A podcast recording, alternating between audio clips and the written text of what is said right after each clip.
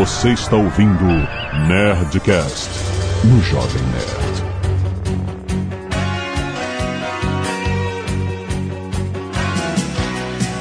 Hoje acordei! Landa, landa, landa, nerds! Aqui é Alexandre Antônio do Jovem Nerd, infância desgraçada e infância sem internet. Todos nós tivemos. que vacilo. Aqui é a Leila e eu nunca fui uma criança opressora. Oh. Caraca, criança opressora. Olha E olha que ela aí. estudou, ela estudou em colégio militar, hein? Aqui é o Afonso 3D e graças a Deus a minha mãe não escuta Nerdcast porque eu vou falar bastante dela hoje. Ai, tamo junto, tamo junto. Hoje vai ser o dia da do. é, Como é que é? Deserança? É, des é deserdação, é deserdação. Deserdação. Hoje vai ser o dia. Aqui é a portuguesa e eu sou da geração que levou muita bolacha. e, e não tô falando de biscoito. Aqui é o Azagal, infância desgraçada é infância com internet. Olha só, cara, que ele tá virando tiozão mesmo, né, cara? tipo, já ele era tá- ladeira abaixo, arruma a tiozice. Muito É 3D. bem! Mas agora vai desplugar, vai desplugar geral. Te vou- vou- se prepara pra mim hoje. É isso, gente. Infância desgraçada. Seja que Deus quiser. Ai, meus! Canelada.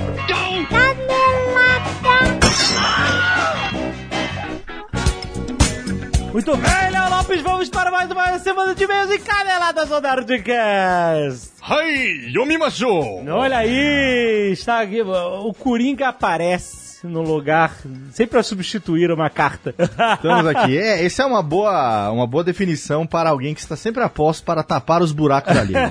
Muito bom. Zagal, estamos divididos essa semana, Zagal, Sim. em São Paulo, eu e Curitiba. Daqui a pouco vou para São Paulo de novo. Estarei na BGS aí, galera. Se liga nas nossas redes sociais, a gente vai dizer onde é que a gente vai estar, sábado e domingo aí na BGS. Muito bom, muito bom. Vamos nos encontrar. And, Zagal. E a Azagal não está. Azagal está viajando para variar, comendo muito bem. Sempre. Está fazendo reunião na churrascaria, que é o que ele mais gosta Cara, ultimamente. coisa mais maravilhosa do mundo. Seguinte, hoje, seu Leo Lopes, é dia de Nerdcast, rapaz. Olha aí. É, sim senhor, exatamente. Vamos falar uma coisa muito importante, seu Leo Lopes, que é sobre segurança ao investir. Exato. Porque a gente fala normalmente que é o seguinte, a gente fala investimento seguro é em poupança, né?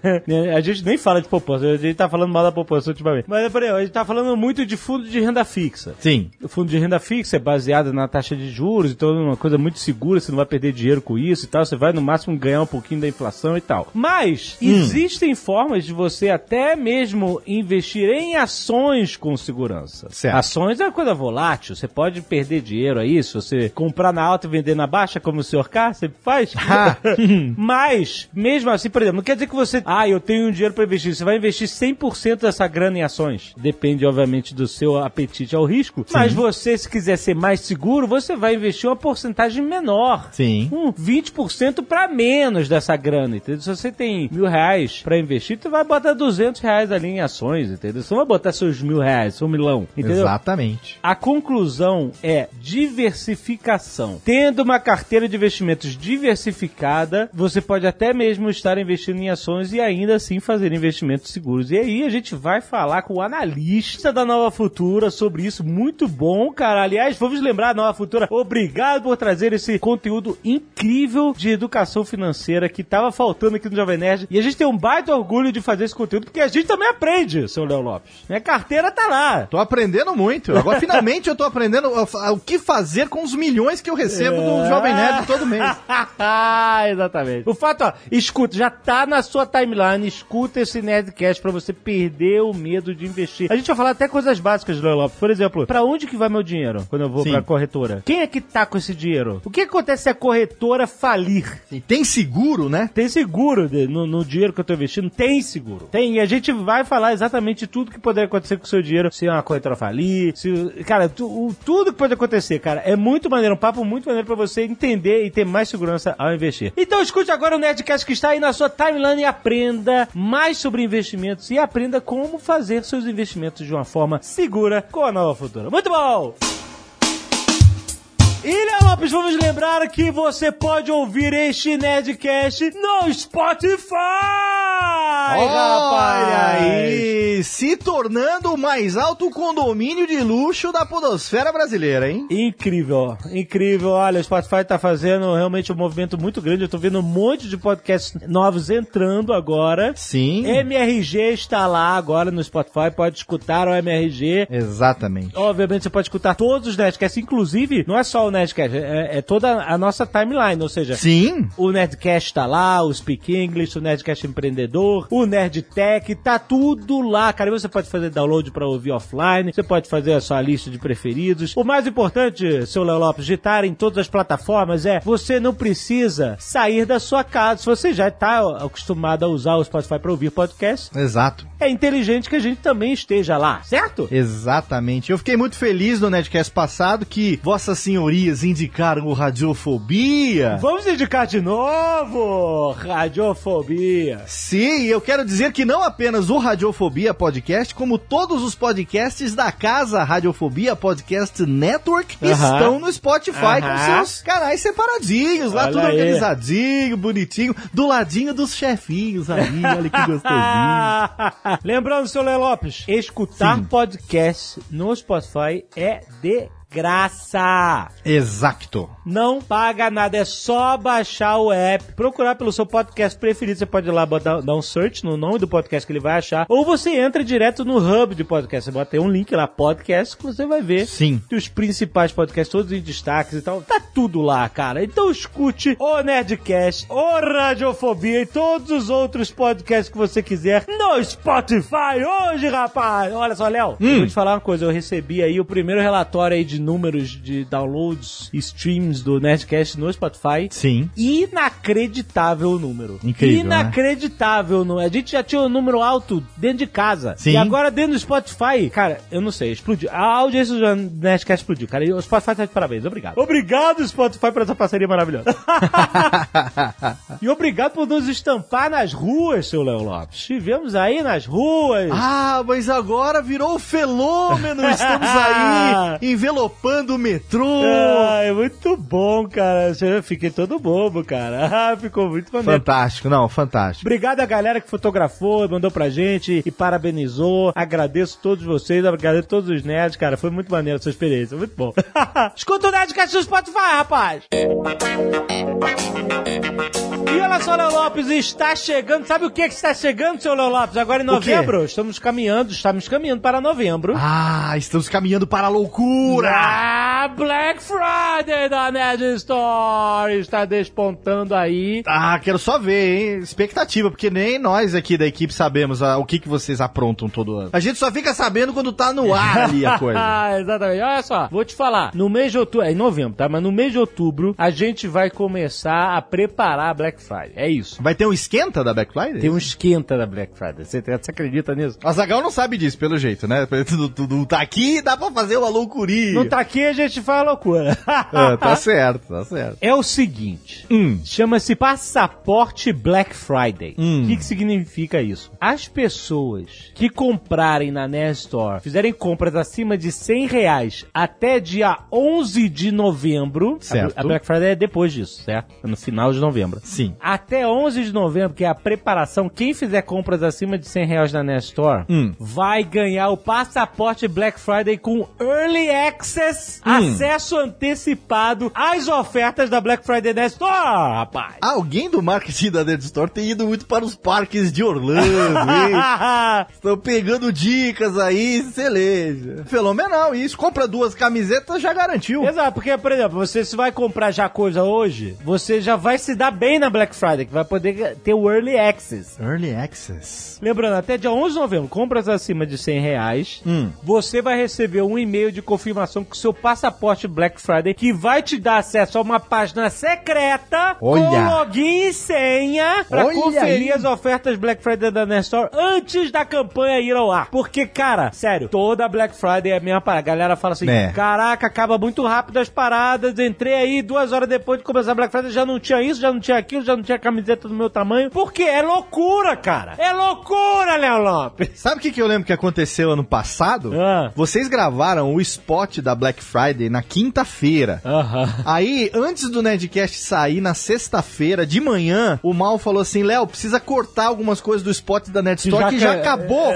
A nossa Black Friday começa quarta, na verdade, né? Que É, quarta. então. E aí, e aí é, e já tinha acabado algumas paradas. Ah, não, é isso mesmo, é. Foi na quarta, quarta-feira começou, exato, exato. Exatamente. Aí gravou o spot na quinta, falou, ó, camiseta tal, Já- caneca tal, não sei o já que tem. corta. Já tira do Nerdcast, porque já acabou. Então, pra dar oportunidade pra você ter a Early Access com menos pessoas, ó, só, só, só o grupo seleto, quem fizer Sim. compras acima de 100 reais até dia 11 de novembro vai receber essa página secreta com login e senha. Já está valendo hoje, seu Léo Lopes. Já? Já está valendo hoje. Eita. É isso que eu tô falando. De hoje até 11 de novembro, rapaz. Então corre lá pra você garantir o seu acesso antecipado no seu passaporte Black Friday da Nerd Store, rapaz. E se você não quiser ouvir os recados e e-mails do último Nerdcast, você pode pular diretamente para... 20 minutos e 52 traumas de infância.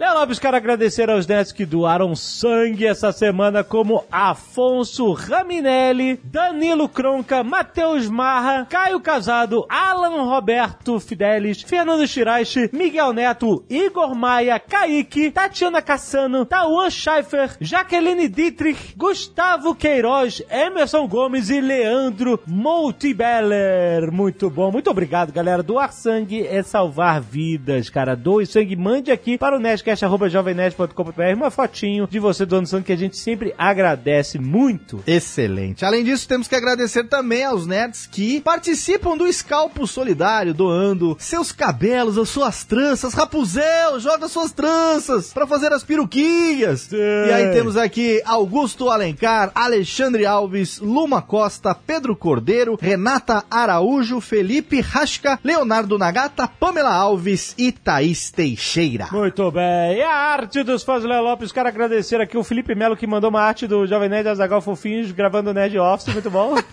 Muito cabeçudinhos. Tem o Jovem Cético pelo Lucas Mendes, muito bom. Evidence, motherfucker, do you have it? Muito bom. E também temos o Azagal, o anão Irado. muito foda, pelo Cernio Angelim, cara. Obrigado, arte dos fãs aí. Você pode ver aí diretamente no post desse Nerdcast. Muito obrigado a todos os nerds que mandam toda semana. Diego Rodrigues de Carvalho, 33 anos, engenheiro de computação, Natal, Rio Grande do Norte. Olá, Jovem Nerd e Azagal. Risco Azagal, Léo Lopes. Vamos. Eu não consigo imitar o Zagal. Eu não consigo ser tão ranzinza.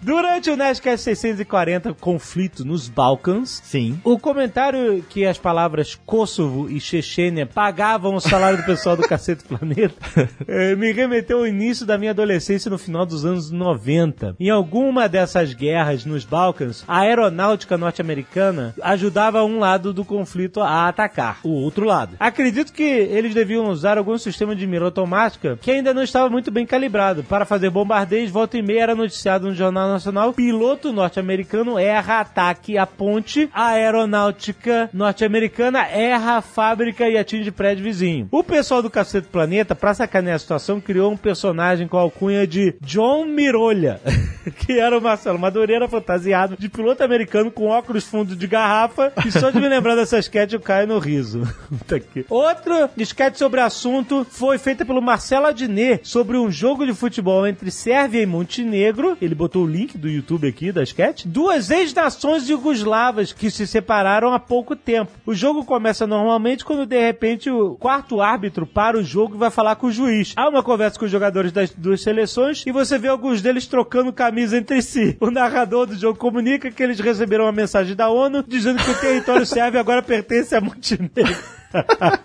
Essa piada é repetida algumas vezes com os jogadores trocando de lado. Quando, por fim, um helicóptero da ONU entra em campo trazendo camisas da Iugoslávia, porque tanto a Sérvia quanto o Montenegro foram anexadas.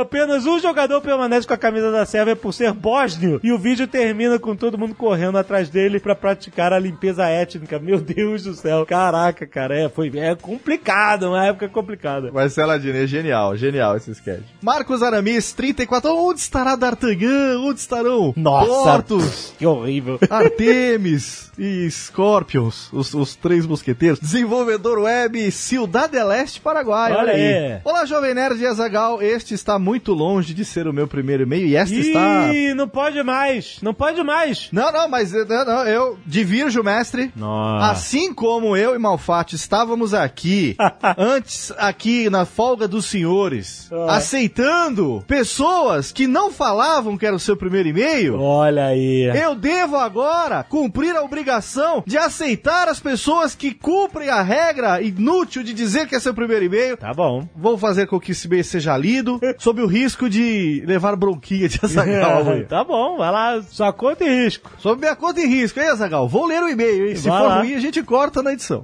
Sobre a história do James Blunt, contada no Nerdcast 640, Muito bom, muito bom. uma correção. O comandante da OTAN que ordenou James Blunt tomar o aeroporto era americano. Aham. E ele mandou o comandante tomar no cu literalmente. Ele narrou essa história num dos melhores, se não o melhor programa de carros do mundo, chamado Top Gear, que na época era apresentado por Jeremy Clarkson. Ele contou, inclusive, ter um pequeno prazer ter feito isso com um americano. Gostaria de aproveitar o ensejo e dizer à minha namorada Mariana, eu te amo. Caraca, que folga. Olha aí, ó, meu amigo Léo, música de, de I Love You, por favor, aí, Ô, por rapá, favor. não deixa que a gente namorado não, rapá. Eu vou pedir pra mim mesmo, bote uma música romântica. Ah, Ao meu amigo Caio Cruz, obrigado por ter me indicado o Nerdcast em 2014 e com isso me transformado num fanzaço Olha de aí. toda a trupe do Jovem Nerd. Forte abraço. Azaghal Azaghal não permitiria essa, todo esse ensejo aí, não. Azagal não está. Deixe seu recado após o bip. Luiz Felipe Gonçalves, 19 anos, estudante e balconista. Bariri, São Paulo. Salve, senhores nerds. Este nome é o primeiro e-mail. Aí, aí, Léo. Ah, eu já, eu já deixei um, agora tô com preguiça, vamos cortar não esse. é, então. gente, mudou a regra, não pode mais dizer isso. É que a Zagal tá aqui, mas vamos lá.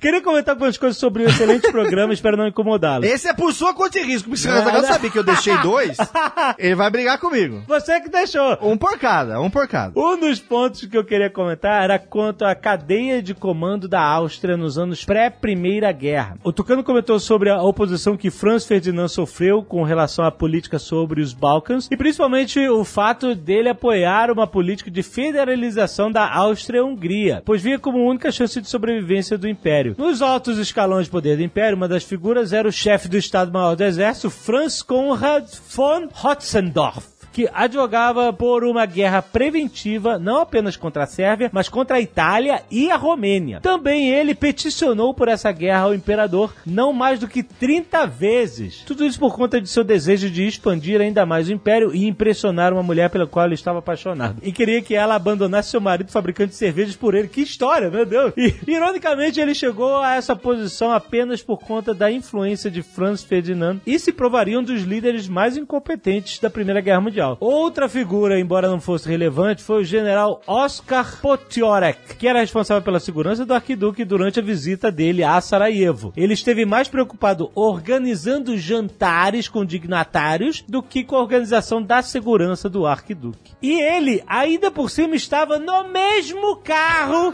que o arquiduque. Cara, quando o Gavrilo Prince disparou contra Franz Ferdinand. E quando os austríacos iniciaram a invasão da Sérvia em julho, ele comandou as forças austríacas. Sob seu comando, suas forças se engajaram em três tentativas desastrosas e humilhantes de invasão do pequeno país no mesmo ano de 1914. Caramba, olha aí. Espero que tenha trazido algo interessante para o tema até a próxima. Muito interessante. 19 anos, Léo Lopes. Esse garoto tá acima da média. Exatamente, Muito bom, muito obrigado. Excelente e-mail. Fantárdigo. Davi Bemergui, desenvolvedor de apps Israel. Olha aí, jovem. Olha aí. Olá, nerds! Escrevo para enriquecer o ponto que o Dudu tocava toda hora sobre a questão humanitária. Como vivo em um país de muitos imigrantes, já trabalhei com gente de todo o mundo e, como gosto de entender a cultura de outros países, sempre aluguei a galera com várias perguntas. Aham. Um caso de um colega de trabalho croata me deixou muito tocado certa vez. Ele disse que tinha 14 anos quando estourou a guerra e que ele não entendeu nada. Ele disse que tinha vários amigos sérvios e bósnios e nem sabia que existia essa divisão. Caraca. De um dia pro outro, o amigo que ele jogava bola virou inimigo. Nossa. Felizmente, os seus pais, sendo acadêmicos, tinham amigos nos Estados Unidos, mandaram o garoto para morar com uma família lá. Ele só voltou para Zagreb, capital da Croácia, depois que a guerra tinha terminado. Caraca, que história. Diz ele que a maioria dos seus amigos que ficaram no conflito cresceram drogados ou sem nenhum rumo na vida. Nossa. Ou seja, o problema humanitário não é apenas no momento, mas também se estende por toda uma geração. Imagina, cara. Com bênçãos de paz para toda a humanidade, ele termina. Olha que legal. Legal, cara. Bom, é, é, Nerdcast foi excelente. Nerdcast de histórias são, Fantástico. são fantásticos. né? Eu já- só quero que essa paz se estenda para o Brasil no momento atual que nós estamos vivendo. Eu também. E que futuramente não tenhamos que fazer um Nerdcast de conflito sobre isso que está acontecendo aqui. Não, que não, tudo precisa- acabe em abraços e sorrisos. Precisamos de paz, sobretudo no Brasil, rapaz. Vamos ouvir Nerdcast pra dar risada, que é a melhor coisa que a gente faz. e editado, a gente dá mais risada ainda editando. Vocês não sabem o que eu corto nesse programa.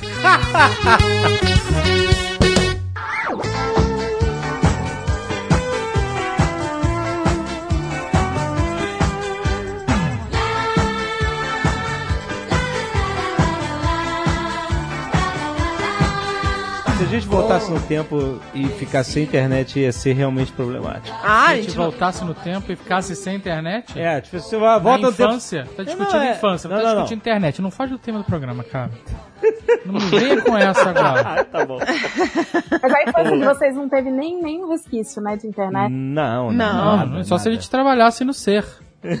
Nada, absolutamente nada, Nada totalmente offline. É, não existia. Internet pra gente era, era aquela linha cruzada. Linha, você ligava. Caraca, linha Aquilo era o máximo. A internet pra gente era quando você pegava o walk-talk do Rambo e ficava pegando a rádio do- da polícia, o walk-talk do Rambo. Não, mas olha só, tinha um negócio que era uns telefones, um número de telefone, que era um campo. Não, não dava em um telefone de uma pessoa, ele dava num, num, num limbo e todas as pessoas que ligavam pra esse número caíam nesse mesmo limbo e ia meio que fazer uma sala de chat. Não- Caraca. Não, lembra disso? Eu Que não essas lembro coisas? disso, não. Chat amizade. Como é que é? Não, não era pago. O chat amizade surgiu disso, de- desse bug das companhias telefônicas que tinham umas Mas existia linhas realmente um número que você ligava e caía nesse. Que nesse todo mundo falava. Ai, gente, eu nunca fiz isso, não. Linha É, então, na verdade, eu acho que não era um bug. Eu acho que não era um bug. Eu acho que eles transformaram as pessoas em beta tester dessas paradas de chat amizade. Dando de graça, entendeu? Então, nós, éramos os prim- nós éramos os primeiros beta tester da parada, entendeu? Não, mas tinha vezes que você tirava o telefone do gancho e tava rolando uma linha cruzada na Tava. sua linha. Exato. Tipo, era, conversando. Era chat surpresa. Na sua casa. Era, de surpresa direto. Cara, isso era o Reagan, tipo, invadindo as linhas telefônicas, cara. Nossa. O Ronald Reagan? É. E tinha vezes que tava rolando tipo DR, aí a gente ficava bem caladinho pra ouvir tudo. Ah, é. sim. Era, era irado, era maravilhoso, cara. Mulher. O que que é Era isso? maravilhoso. A gente só foi ter in- internet em 95, né, cara? Assim, eu, eu, pelo menos fui ter internet em 95 96. É isso. Eu acessei a internet pela primeira vez foi em dezembro de 95. É isso aí. Eu já era mãe. Não era, mano. Façam É. as contas. Façam as contas. Eu fui mãe nova, gente. Calma aí. Não me envelhece aí, não. Cara, na minha infância teve internet, chegou a ter, mas era mais ou menos. Quando que foi lançado o Windows 95, vocês aí? 95? 95. Que vacilo, Leila. Sério mesmo? Porra! Eu não lembrava, real. Na minha infância, quando lançou o Windows 95 e tal, eu sempre quis ter um computador, porque todo mundo já entrava na rede mundial de computadores. Lembra que tinha um CD, o CD do UOL, do provedor e tal? Claro. E aí o meu claro. sonho, o meu sonho é viver aquilo e tudo. Aí os meus pais eram muito religiosos e eles também eram muito pobres. né? Aí eles falavam que não podia ter computador porque o computador e a internet era coisa do diabo. Pura verdade. Pura verdade, cada vez eu me convenço mais. Meu pai, ele não deixava ter computador porque era coisa do diálogo. Diálogo? Do diálogo. Aí eu fiz a porra do concurso do Instituto Ayrton Senna porque valia o computador e valia uma viagem para o Beto Carreiro. Olha aí. Fiz e ganhei. Olha, só. Olha, mas qual era o concurso? Olha aí, Porque cara. o roteirista da minha vida mudou. Aí ganhei, teve um puto evento do colégio, com a prefeitura. Mas peraí, peraí, peraí, peraí, como é que era o concurso? Era um concurso de redação. Não, era um concurso chamado Criança e Cidadania. Quem já foi do Instituto Senna sabe desse. Alô, Viviane! era um concurso que era, sei lá, era só- tinha de desenho e tinha de redação. Aí eu tentei os dois e ganhei o de redação. E aí era, fazia no, acho que sul-sudeste, norte-nordeste, e eu ganhei. Uma coisa assim. Caraca, que maneiro. Mas qual era o tema? Você lembra qual era a redação? O tema acho que era Criança e Cidadania. Mas você, você lembra qual era? O que, que você escreveu mais ou menos? Ai, tô muito curiosa. Não lembro, real. Não Você tinha quantos não. anos? Tinha nove. Nossa, gente, que gênia. Olha aí. É muito, muito redação de educação moral e cívica, né? Criança, cidadania. Caraca, eu nunca ia ganhar esse concurso, nunca. E aí, foi o momento em que os meus pais se tornaram levemente mudanos, porque era do Até então, era só, como diz meu pai, né? Tudo que não presta, a internet, aí o computador. Ganhei, eles tudo orgulhoso. Fomos receber o computador, e aí, gente, foi o primeiro traço de nojentice que veio em mim, porque pra mim, eu tava sustentando a casa, sabe? Assim, virou uma casa. Porque agora quem manda nessa porra sou eu. Fomos lá receber, com a fadinha do colégio. Ganhei, aí deram curso de internet também, deram um monte de coisa. Comecei a mexer nessa época em computador e internet. Quando foi instalar lá em casa, não tinha internet. Aí meu pai virou o jogo de novo pra ele e falou assim: porque eu tive uma infância bem desgraçada desde muito cedo. né? Ele falou assim: não vai ligar nada na tomada. Quem paga a energia sou eu. Nossa! Nossa, mas aí. Jesus. Mas aí tu nem estranhou eh, morar lá com a senhorinha, senhorinha maluca lá. Aí tu o quê? Tu fez a. Tu fosse a criança tipo Doug Hauser, tu comprava uma bicicleta, fazia um dínamo e fazia não preciso da sua energia. e ficava pedalando. Eu e meu pai, a gente ficou a infância e a adolescência inteira nesse negócio. Aí consegui internet, porque ganhei no sorteio o negócio do provedor. Ganhou no sorteio, como assim? Te deram internet? Um, Sorteamos uma caixa um- vazia um que você abria e roteador tinha e- internet? Não, não, não, não. O, o bagulhinho do UOL, do Universo Online. Você ganhou um CD, ganhou um CD do UOL. é, dos cool. Correios. Aí meu pai, quem paga a energia sou eu. Aí tinha uns negocinhos, eu vou pro meu quarto. Tudo, tudo do meu pai era isso. Quem deu essa cama fui eu. Então, mas aí que tem, quem deu essa cama fui eu, você não pode, sei lá, dormir e, e deformar o colchão? Eu bato a porta do quarto, ele ia lá e fala. é, o meu pai era muito Júlio, sabe? Do Everybody Hates Chris. Dava, Vou pro meu quarto, tu não tem quarto não, que essa casa é minha. Dava sempre um jeito de humilhar. Pra Tem, você tem tanto esquecer. pai e tanta mãe horrorizado com esse papo já. Ué, gente, é isso aí. É a realidade, a realidade Não foi do fácil Nordeste. pra todo mundo, como, né? Todo mundo acha que a vida é sul e sudeste, isso aí é nordeste, amigo.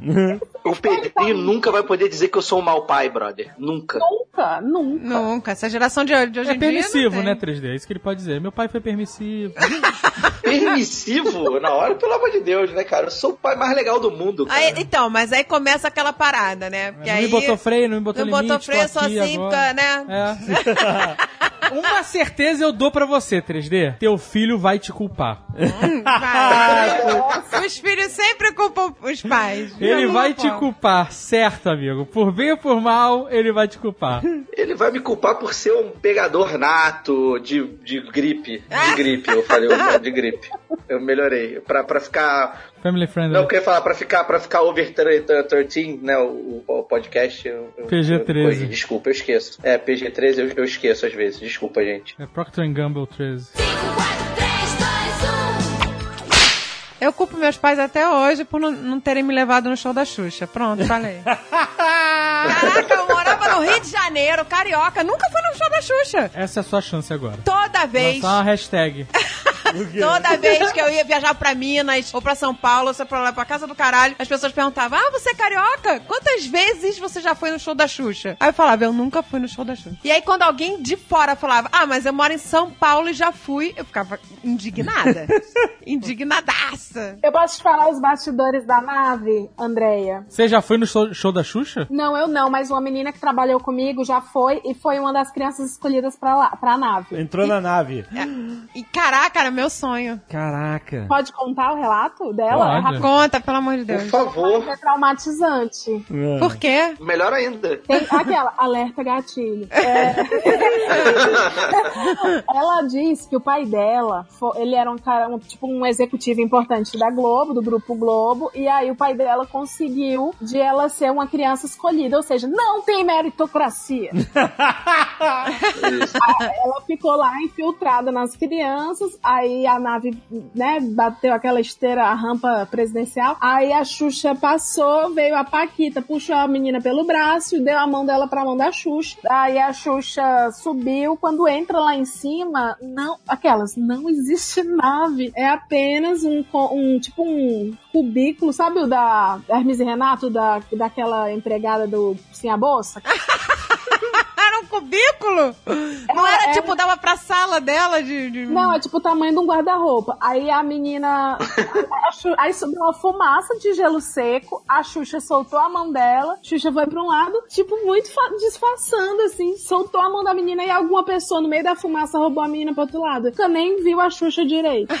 Olha só. Nossa, que, que deprê, cara. Mas a nave subia, não subia? Não, subia, entrava, aí começava a fumaça e a Xuxa já soltava a mão da criança. Mas aí a- a- a- ela subia e tinha uma saída por dentro da nave ou ela tinha que descer? Tinha, é, tipo duas saídas. A Xuxa ia pra uma, a menina ia pra outra. E a criança. Ela E não subia pra lugar nenhum. Não, não. É tipo um acesso pros bastidores. Ela atravessava a nave e ia embora e a nave subia sozinha. Ah, a nave subia sozinha, sem ninguém mais. Faz sentido.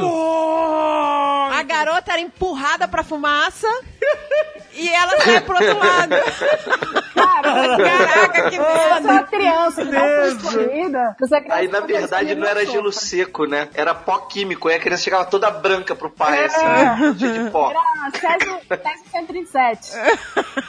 que horror, gente.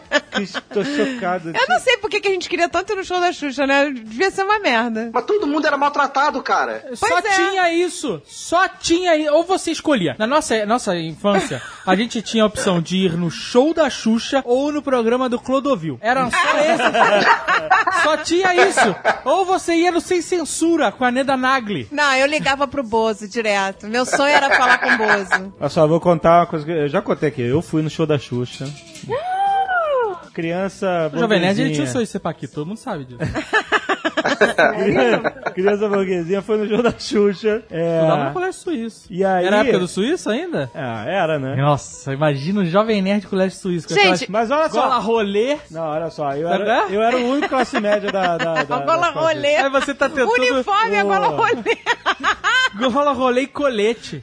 Com brasão. É, Pullover, rosa, sei lá. Não é que as pessoas, assim, eu tô brincando. Eu sou- aqui. e aí ele tenta fazer parecer que é menos Mas olha só. engomadinho do que é. Eu era o te único classe média do Meus colégio pais- suíço. Os meus pais, eles eram funcionários públicos do município. Então eles ganhavam um salário suficiente pra me botar num colégio como esse. Ganhavam dinheiro, Aí fala tem- a verdade, caralho. Então, aí Você não comia aconteceu? só miojo pra Quando estudar no se- colégio suíço. Não, não. Quando eles se aposentaram, não tinha mais essa grana Seu toda. pai não se aposentou até hoje. Pois é, meu pai não se aposentou até hoje. Esse é negócio. Então, Quer dizer, como ele se aposentou. Como mas- ele se aposentaram? Fala a verdade, seus pais se separaram. Não, se separaram. E aí acabou o Mas dinheiro. Meu pai se aposentou pelo município Ah, e aí tá. continua trabalhando, porque é uma merreca a aposentadoria do município. Enfim, Ah. durante uma época na minha vida. E aí você começou a usar drogas no colégio você eu tinha um monte de amigo riquinho, mas eu não era o riquinho. Eu- Era igual, compa- classe mas não era rico, mas se comportava igual a riquinho. Até, olha quem fala, olha quem fala. Mas aí. Que tu foi maior burguesia fede, tá? Eu nunca disse. A Mas olha só, burguesia fede. eu nunca disse que não fui e nunca fiquei. Eu era o, o menos, menos endinheirado dos endinheirados. Eu nunca- Eu não fico com essa historinha pra dormir. Ah, Zagal Ah, minha gola rolê era puída. Eu tô falando a verdade, compadre. Eu- Minha, bola ro- minha gola rolê era puída. Ela não tô- ficava eu no não tô- pescoço, ela escorregava. O Azagal tá amargo pra, pra falar de infância, cara. Tá bem Mas olha amargo. só, Tu amava pra falar da vida. eu fui no show da Xuxa Before It Was Cool, foi na Manchete, antes da Globo, meu amigo. Era, era, era... Aí você foi, aí você foi na Era Xuxa. Underground. Você tá lá, Cláudia. Você era, foi era a Xuxa Xuxa- nudez. Xuxa Underground. Era a Xuxa, Xuxa que puxou o tapete do carequinha. É, Eu é, fui com rapaz. meu irmão no programa do carequinha. Isso sim é underground, amigo. E eu Isso fui, é, eu, isso eu, é. Fiquei chocado com uma parada que na época eu já tinha discernimento, eles falando, olha, leva cinco mudas de roupa, porque eles gravam a semana inteira, no mesmo dia. a- O show da Xuxa inteiro. Aí E eram as mesmas crianças, só mudava de era a roupa. mesma criança, só mudava a roupa. Caraca. Gente, Caralho, eu lembro disso. Eu, eu- eu tive, eu lembro disso. O meu colégio, agora que eu lembrei, cara, o meu colégio fez uma, uma excursão que falava isso no, no, no bilhete. E aí eu não fui, eu não lembro por quê. Tinha que trocar, é, leva mudas de roupa. Leva cinco mudas de roupa. É verdade, cara. caralho. A criança acha que vai fugir na nave, né? Leva uma muda de. Caraca, não, e tipo assim, eram oito horas de gravação. Foda-se que você tem só cinco anos, sacou? Exato, era o dia inteiro. Caraca, que loucura. Caralho, era bizarro, escravo, trabalho escravo infantil, sacou? Tipo, É surreal, né, cara? Surreal. viva os anos 80, cara. É, não tinha nada moleza, não. Eu não sei se a gente podia ir embora. Você devia poder ir embora a hora que você queria. Cara, Não hoje podia, em dia... não podia. Hoje em dia, seria muito proibido isso. Você botar as crianças 8 horas de gravação. Não, não rola. Não rola mais isso, gente. Não pode sair porque quando eu fui já adolescente, aborrecente, eu fui no programa Thunderbird, é, a gente, depois de um tempo, a gente ficou de saco cheio. E a gente queria ir embora. E aí os caras não queriam deixar a gente sair. É, não rola de ir embora não, Um cara. amigo meu mandou um cárcere privado. É.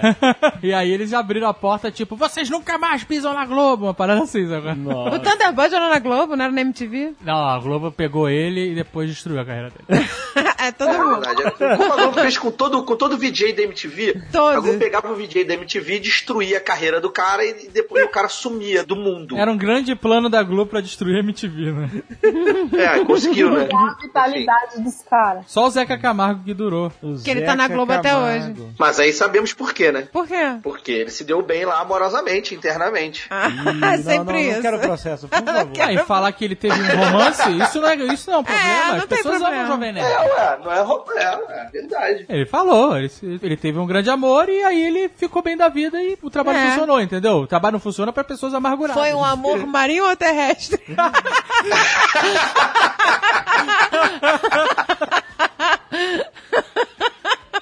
Cinco, quatro, três, dois, um. O que mais? Essa infância amargurada aí, seu Azagal. O quê? Muito A minha- minha sofrimento. você já conhece, tem aí, o jovem, tudo que é nerd que é história. A Leila que tá aqui pra contar as histórias dela. Aí você ganhou um computador e seu pai falou, ó, internet nem fudendo. Aí tu co- conseguiu a internet, você ganhou num sorteio. Isso tudo pra ilustrar, eu vou contar histórias. Vai ser o quê? Especial Dia dos Pais, né? Porque é, Dia dos Pais, Dia da Criança. O meu pai, que eu vou chamar aqui por conta da educação que eu tive exemplar de seu Waldorf. Valdo. O seu Waldorf. Ai, melhor nome. O meu pai, ele, uma época, ele trabalhava na Marinha Mercante. Ele era cozinheiro de navio. Todo mundo que já acha que é fanfic já, já põe essa aí na conta também, porque vocês vão achar do mesmo jeito. O meu pai era cozinheiro de navio da Marinha Mercante e aí a gente viajava pelo mundo, era muito legal. Então, Leila, eu já morei no Japão quando eu tinha 5, 6 anos. Mas que legal, que chique. Mas isso foi por conta de um trabalho como cozinheiro do navio mesmo. Um dia ele perdeu esse emprego. Meu pai perdeu o emprego no navio, chamou a gente. Perdeu emprego no navio, chegou dentro do navio, ó, você está demitido. No meio. Pula, pula. O qual- Botaram no bote. Seu, seu, seu Leila, seu, seu Leila, Waldorf. Seu prancha, Waldorf. prancha, Seu Waldorf. você está demitido, prancha. E pegue sua família e esse bote inflável. Toma um pote infável, essa lata de atum. Foi um grande corte. um grande corte. Da, a empresa chamava Frota Oceânica. E aí teve um cortão, ele chamou a gente pequenininho, tá? Tipo, saindo da primeira infância pra segunda e disse o seguinte: Olha o seguinte, o papai não tem mais emprego, não tem mais trabalho, acabou o trabalho, não tem mais dinheiro, bem Márcio Braga, né? E aí ele falou: o papai não tem mais emprego, não tem mais dinheiro, então eu não tenho como pagar a escola de vocês. Pensa numa bad pra três criancinhas. A escola de vocês, nem viagem nem passeio. Vocês vão ter que estudar em escola grátis. Vocês preferem a escola militar, colégio aqui da, do- da avenida, aqui do lado, que é uma escola legal, tem a fardinha militar, é, a, a merenda é boa, tem merenda, vocês vão estudar, vão passar pro ITA, um monte de coisa legal, ou a escola aqui do bairro, a pública municipal aqui, que é grátis, é bandido, prostituição, assassinato, droga, estupro, Caraca. Vocês Beleza, hein? que sabem. Aí ele, mas pra militar tem que estudar pra fazer a prova. Aí a gente, não, vamos aí pra colégio, né? Esse colégio aí. Né? Vamos pro colégio que tem merenda boa, né? É, legal. Não, drogas, vamos pras drogas. Eu escolho a merenda boa. Mas era assim, ele, o- a criação Waldorf lá em casa foi sempre muito dando o direito da criança escolher o que ela queria, que é essa criação livre. Você quer o, o mundo da prostituição? Quando a gente apoiava era ótimo, porque ele fazia assim, ele trabalhava a questão da escolha também. Meu pai tinha um, um chinelo panca. Vocês chegaram a ver o chinelo panca? Que isso? É um chinelo. É o panca, o panca é um chinelo, cara, é um chinelo que ele, cara, ele parece uma, uma- ele parece uma sola de, de caminhão, sacou? Concre- Ele parece é feito de sola, é, ele é enorme, cara, e ele fica horroroso no pé, cara, eu não sei quem é que gosta disso. O seu Waldorf. O seu Waldorf gosta. A Waldorf gosta. Seu Waldorf, ele tinha a panca dele, que é duas camadas, né? Uma de borracha e a outra de concreto, provavelmente. É, tipo isso, Tipo é isso. bizarro. E um cinto. Ele dava, né, a opção. Gentilmente, ele dava a escolha. Ele falava assim: vocês querem apanhar, você quer apanhar de chinelo ou de cinto? E aí a gente tinha que rapidamente, a criança já exercia a questão da rapidez mental. De o raciocínio. cálculo da densidade, velocidade, também foi muito. Qual que vocês escolheriam? Sem pensar, portuguesa. Eu? Chinelo ou cinto? Pensou. Chinelo. Jovem, chinelo. Jovem Nerd. Porque o cinto dói mais, é igual o chicote. Chinelo ou cinta? Pensou. Chinelo. 3D. Eu falava logo, dá com os dois.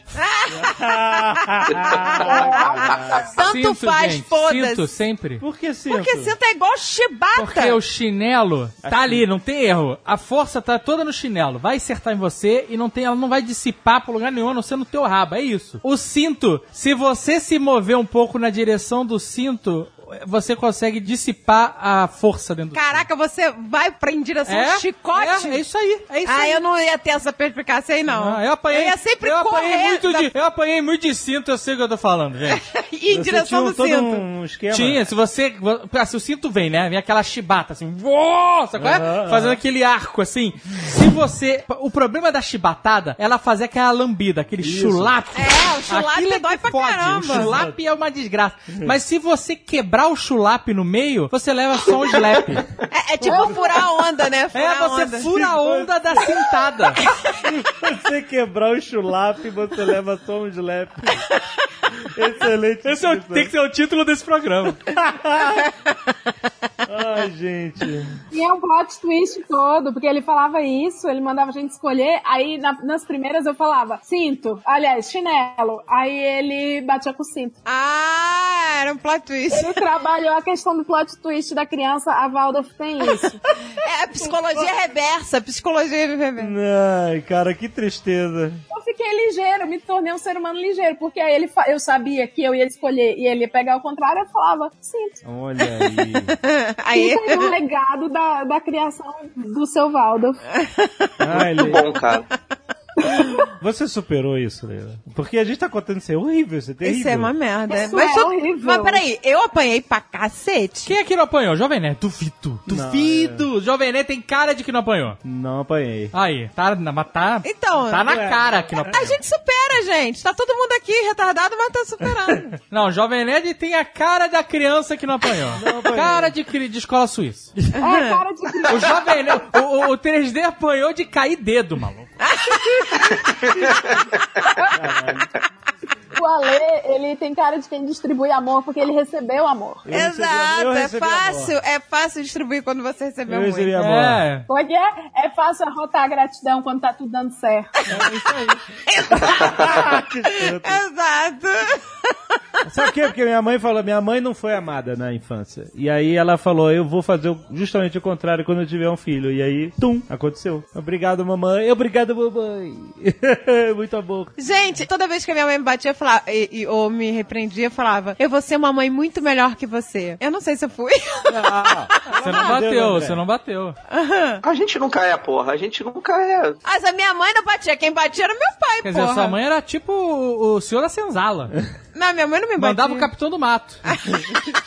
É, com certeza. Ele não Ela- metia, não, não sujava as mãos. Não, não. Você não vai bater nela? Tipo, era bem assim, né? Tipo, aprontando o cara ainda, É. aprontando teu pai ainda. É. Caraca. Nossa, pode crer. Não, era, era, ela era que dedurava. Ela dedurava pro, pro né? Pro, pro- Fez isso, isso, isso. Olha só. Aí, pai, deixa comigo mesmo. Eu comecei a tomar uma, umas chineladas, uns tapas, depois que minha irmã nasceu. A minha mãe, cara, ela não- quando eu- antes da minha irmã nascer, acho que minha mãe era mais tranquila. Aí dois filhos, aí depois teve separação, divórcio. Aí a TPM dela começou a bombar, maluco. O final da minha infância, início da minha pré-adolescência, adolescência, foi lidando com a TPM da minha mãe, cara. E eu, cara, era uma desgraça humana, cara. Toda vez que ela tava de TPM, meu camarada, era, era pau dentro. A minha mãe já chegou a brigar comigo, porque eu falei assim, mãe, só quero pão com manteiga. Ela, eu vou botar queijo no seu pão. Eu falei assim, mãe, mas eu não quero queijo. Você vai comer queijo sim, moleque. Aí, caralho, isso não faz o menor sentido. Ela tá me obrigando. Eu falei assim, mãe, mas por quê? Porque na minha infância eu não comia queijo. Você vai comer. Aí eu, mãe, isso não faz o menor sentido. É, mas é, é. Aí eu contei isso pro meu pai. Aham. E foi dessa vez que eu descobri o que, que era TPM. Eu tinha, sei lá, 8 anos de idade. eu aprendi o que era TPM, cara. Foi uma desgraça, cara. Minha mãe brigar comigo porque eu queria comer pão com manteiga e não pão com manteiga e queijo. Mas eu fico indignada quando a almôndega come pão sem manteiga e sem queijo, sem nada. Só pão. Só o Só pão? pão.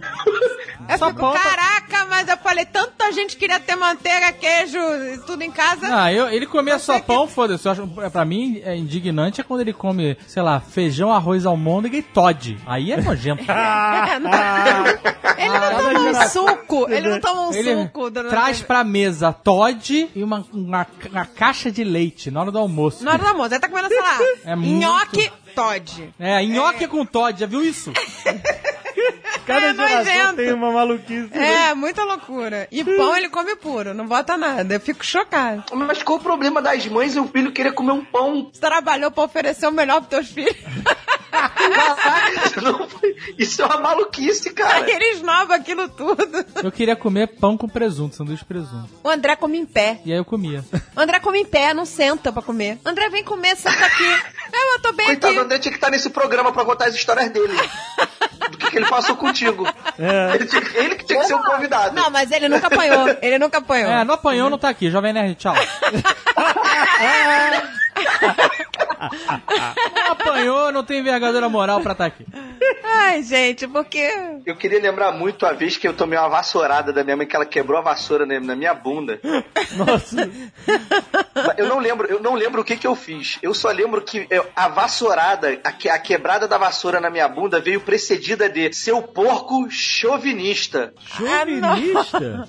Ai, que Deus do céu. E eu devia ter uns 10, 11 anos de idade. Carai. Eu não lembro o que que eu fiz pra ser chamado disso, que eu não fazia a menor ideia do que que significava na época. Mas não esqueceu nunca. Hoje em dia é crime dar vassourada em criança, só pra saber.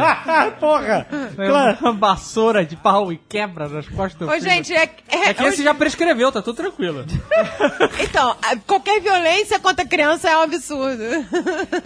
O que que é violência? O que que é violência contra Puxou a criança? orelha dele. Tapa é, é puxar a orelha, violência? É. A dos 3D, 3D? No 3D não é, né? O cara não tem nem cinco dedos pra puxar uma orelha. Tu me respeita, cara. Minha mãe é mais forte que a tua, essa mão gordo, cheio de dedo aí. Ah, mas ela na tua cara vai deixar uma marca. Me respeita aqui. O meu, o meu idem. O meu idem. Ah, rapaz. Tá falando aí, tu afinou pra mim, rapaz. Afinei aonde? Afinei aonde? Tá maluco? Ô, gente, No é bombar, no bombar.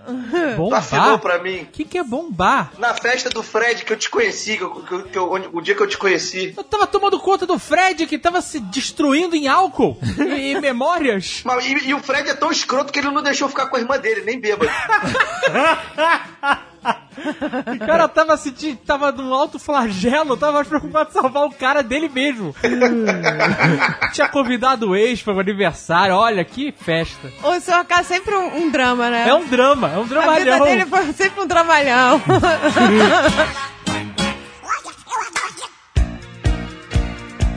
Vamos falar sobre agricultura na criação Waldorf? Quê? Como assim? O meu pai, seu Waldorf, tinha uma casa numa cidade chamada Sucatinga. Sucatinga! Sucatinga lá no interior do Ceará. Rainha da É sucatinga. o melhor dos dois mundos, é sucata com catinga. Sucatinga. Sucatinga. Que maravilha. Beleza. Sucatinga era tipo uma região metropolitana de um lugar maior turístico chamado Beberibe. Beberibe. E É de rico, tem as casas dos ricos lá, a Xuxa tem casa lá e tudo. O Nordeste, ele, né, ele é um, é um lugar pra nomes. É. Sim, sim. Tem que mudar o nome desse programa pra Xuxa, porque a gente falou da Xuxa. A Xuxa é contra a agressão de criança, certíssimo. E a Xuxa tinha uma casa em Beberibe. E eu tinha falado antes, e, e não levei adiante, a portuguesa tinha um sonho de conhecer a Xuxa, ainda é possível. Por quê? Lança a hashtag Xuxa... Portuguesa no programa da Ellen DeGeneres, que é a Xuxa. É, ideia na, na Xuxa, sei lá como é que é, uma hashtag, tem que criar uma boa hashtag, e as pessoas vão twittar e a Xuxa vai, vai receber e vai chamar você pra isso. Me chama, me chama, Xuxa. Me chama Xuxa, aí, hashtag criada. Me chama, Xuxa. Hashtag criada, pronto. É, mas não é assim que nasce a hashtag? Mas é engraçado. Sabe o que é engraçado? O meu sonho, na verdade, quando eu era criança, criança mesmo, assim, tipo, pequeno, meu sonho não era ir na Xuxa, era ir no Faustão. Caraca, o Faustão é muito trash, cara. Tu queria o que Perdidos à Noite? Não, no Faustão, no programa do Faustão mesmo. Caraca, não tem nem uma banheira do, do Faustão, não tinha nada que te atraísse lá. Pois é, eu queria ir no Gugu, mas o Gugu era em São Paulo. E eu gostava de Gugu e Faustão. E aí meus pais conseguiram me levar na fila do Faustão. Só que a gente ficou três horas na fila e aí não deixaram eu entrar porque eu era menor de 12 anos. Mas não era- olha só, o Faustão no começo da Globo, ele tinha vários quadros de família, criança. Qual? Tinha um monte de quadros, é que eu não lembro agora, né? Faz muitos anos, mas tinha. Tinha aquele. é, como é que é o nome? Jogo da Velha. Guerra de cotonete gigante. Guerra de cotonete gigante. Não, mas tinha jogos mesmo. É, eu tinha Olimpíadas do Faustão, cara, o, o Jogo da Velha. Não, mas nada disso era pra criança. Nada disso Não, era mas pra tinha, criança. tinha umas paradas bem específicas pra pai e filho. Não era. Eu lembro que tinha. Tinha umas paradas bem pai e filho. Aí o programa foi mudando e hoje em dia é isso aí. Só artistas no Faustão. É Um- isso. A memória que eu tinha, que eu tenho vívida, que tem relacionada a Faustão, 1989, sei o ano, porque foi o ano que meus pais se separaram e foi do último, bem perto deles se separarem. Olha o trauma. Meus pais. meu pai olhando pro jornal assim. Quem chorar perde. Só... Não, não, não, pô. Nesse programa aqui, quem chorar perde. Não, não, Quem não tem chorar choro. perde. Meu pai. Toma catarse. olhando pro. Olhando pro. pro... Nossa, tá vindo choro, hein? Não, cara. Meu ele- pai olhando pra TV, fim de casamento. Olhando pro jornal, falou assim: Não acredito que a gente vai ter mais quase 10 anos disso. E aí tava no jornal a manchete, eu lembro: Faustão renova contrato com a Globo até 1998. Caraca, o cara tá até hoje aí. Puta merda. Até onde audiência da Globo. 2018, cara. Caraca! Meu pai tava lamentando, porque não tinha Globo renova com Faustão. Ele não sabia que ia durar mais É. 40 anos. mais né? 40 anos daquilo. Assim, você pode simplesmente. Depois meu pai falou assim: a gente pode simplesmente não ligar a televisão. É, mas é que na época a gente Mas- não tinha Netflix, É, não tinha nada disso. Mas aí ele se irritava com a voz do Faustão desde aquela época. eu Caraca, pensei, mais como 10 não? anos disso. Porra, isso era em 89.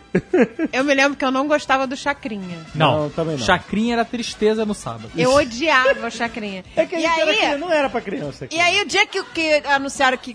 Gente, Ah, o que era pra criança? Nada era pra criança. Nada, nada. Nada, nada, nada. O dia que anunciaram a morte do Chacrinha, as pessoas vão me crucificar, mas eu não fiquei triste, eu fiquei, graças a Deus, acabou aquele programa insuportável. Tá. Aí, mas aí entrou a porra do Faustão no lugar dele. Entrou o Faustão. Foi muito pior. Não, mas o Chacrinha era sábado, não era? Eu não lembro de ficar triste pelo Chacrinha, não. Mas eu tenho um tio que ele é oito anos mais velho que eu. É, Ele é temporão da parte da minha mãe. Chacrinha morreu o quê? Era 86? Ah, não lembro. André não gostava de Chacrinha, mas teu pai deve muito ao Chacrinha, hein? Meu pai cantou no Chacrinha Chacrinha, mais uma vez. Cantou, mas eu não gostava de Chacrinha, ué. Chacrinha motor, morreu em 88. Eu lembro que esse meu tio adorava o Chacrinha só por causa das chacretes, que ele era adolescente, né? Pré, pós Ele gostava de. E eu- ele me botava, ele me botava no colo pra assistir Chacrinha. Então, tipo, eu lembro, eu tenho essa lembrança de assistir Chacrinha e ele ficar falando assim: olha que mulher, olha aquela mulher que linda, Deus não sei o do que. Eu tenho essa lembrança de infância. Nossa, essa, essa- nossa infância foi muito desgraçada mesmo, gente. Anos depois eu fui a São Paulo e com uma namorada minha das antigas e dormi na casa da Rita Cadillac. Olha que incrível. O quê? Caraca, calma, What? calma, calma. O quê? Calma que a história agora ficou boa. Agora Como é que é? Foi, se eu não me engano, foi 2002 ou 2003. Eu fui no. Uma amiga da minha namorada na época, a, a mãe dela é uma das melhores amigas da Rita Cadillac. E a gente ia a São Paulo no- num- numa festa que era a Skull Beats, foi a primeira Skull Beats. Uma festa de eletrônico e depois já até, já até já acabou já. E a gente ia. E aí a Roberta, que é essa menina, falou: Ah, ô, falou pra minha namorada na época, ah, a gente vai ficar na casa da Rita, amiga da minha mãe. Aí tá, beleza, tô indo, tô indo pra casa da Rita. Aí a gente chegando em São Paulo, chegando na rodoviária de São Paulo, Foi um Cadillac buscar você.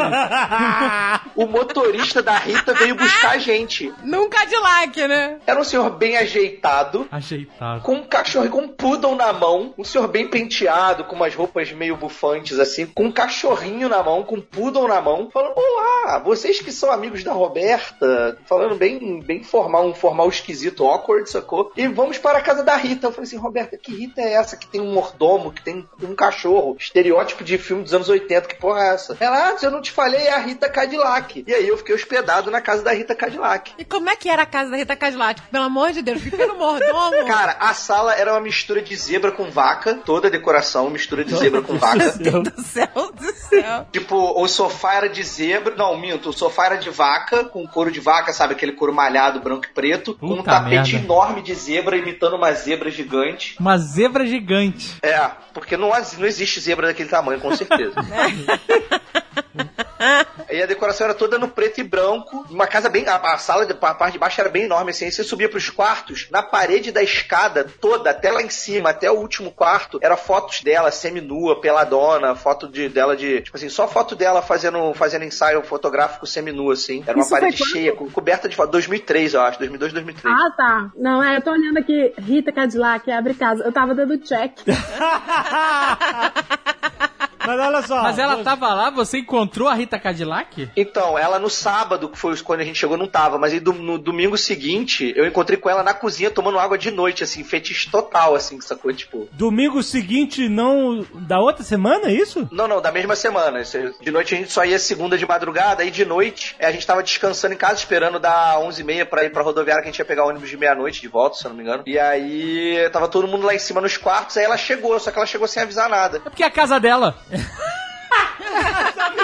Faltava isso. Oi, Porque é a casa dela, caralho. Sem avisar nada que eu quis dizer, sem fazer nenhum barulho, sem fazer nada. Não quero incomodar, mas eu tô chegando em casa.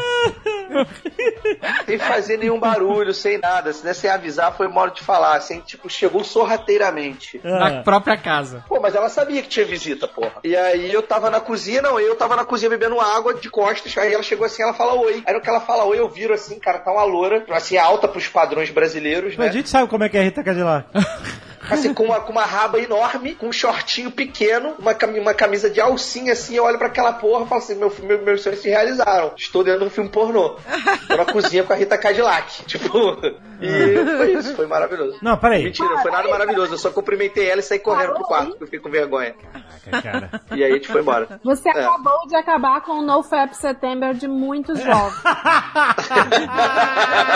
Caraca, existe um NoFap September? claro que existe! Como assim? Existe. What? É sério isso? É sério, é um movimento. Mas setembro, um mês específico, tipo vídeos everyday April, esse tipo de coisa? Tipo, tem o Setembro Amarelo, os americanos e agora os brasileiros estão praticando NoFap September pra Olha. praticar o autocontrole sexual. Cara, isso não faz o menor sentido. Faz, faz. Aí vai chegar em outubro, aí vai chegar em outubro e vai, vai bater 14 punhetas no primeiro dia de outubro. Vai descontar tudo, né? Não, Não então, faz sentido. E jogar meia fora, né? Primeiro dia de outubro é meia no... pe- o NoFap September nasceu pra justamente falar de autocontrole pra juventude gurizada aí que nasceu com internet e tem muito acesso à pornografia. Não, não, não. Peraí, peraí. Você tá me dizendo que isso é uma campanha de verdade promovida? Sim. Com, sei lá, um broche de uma mão fechada?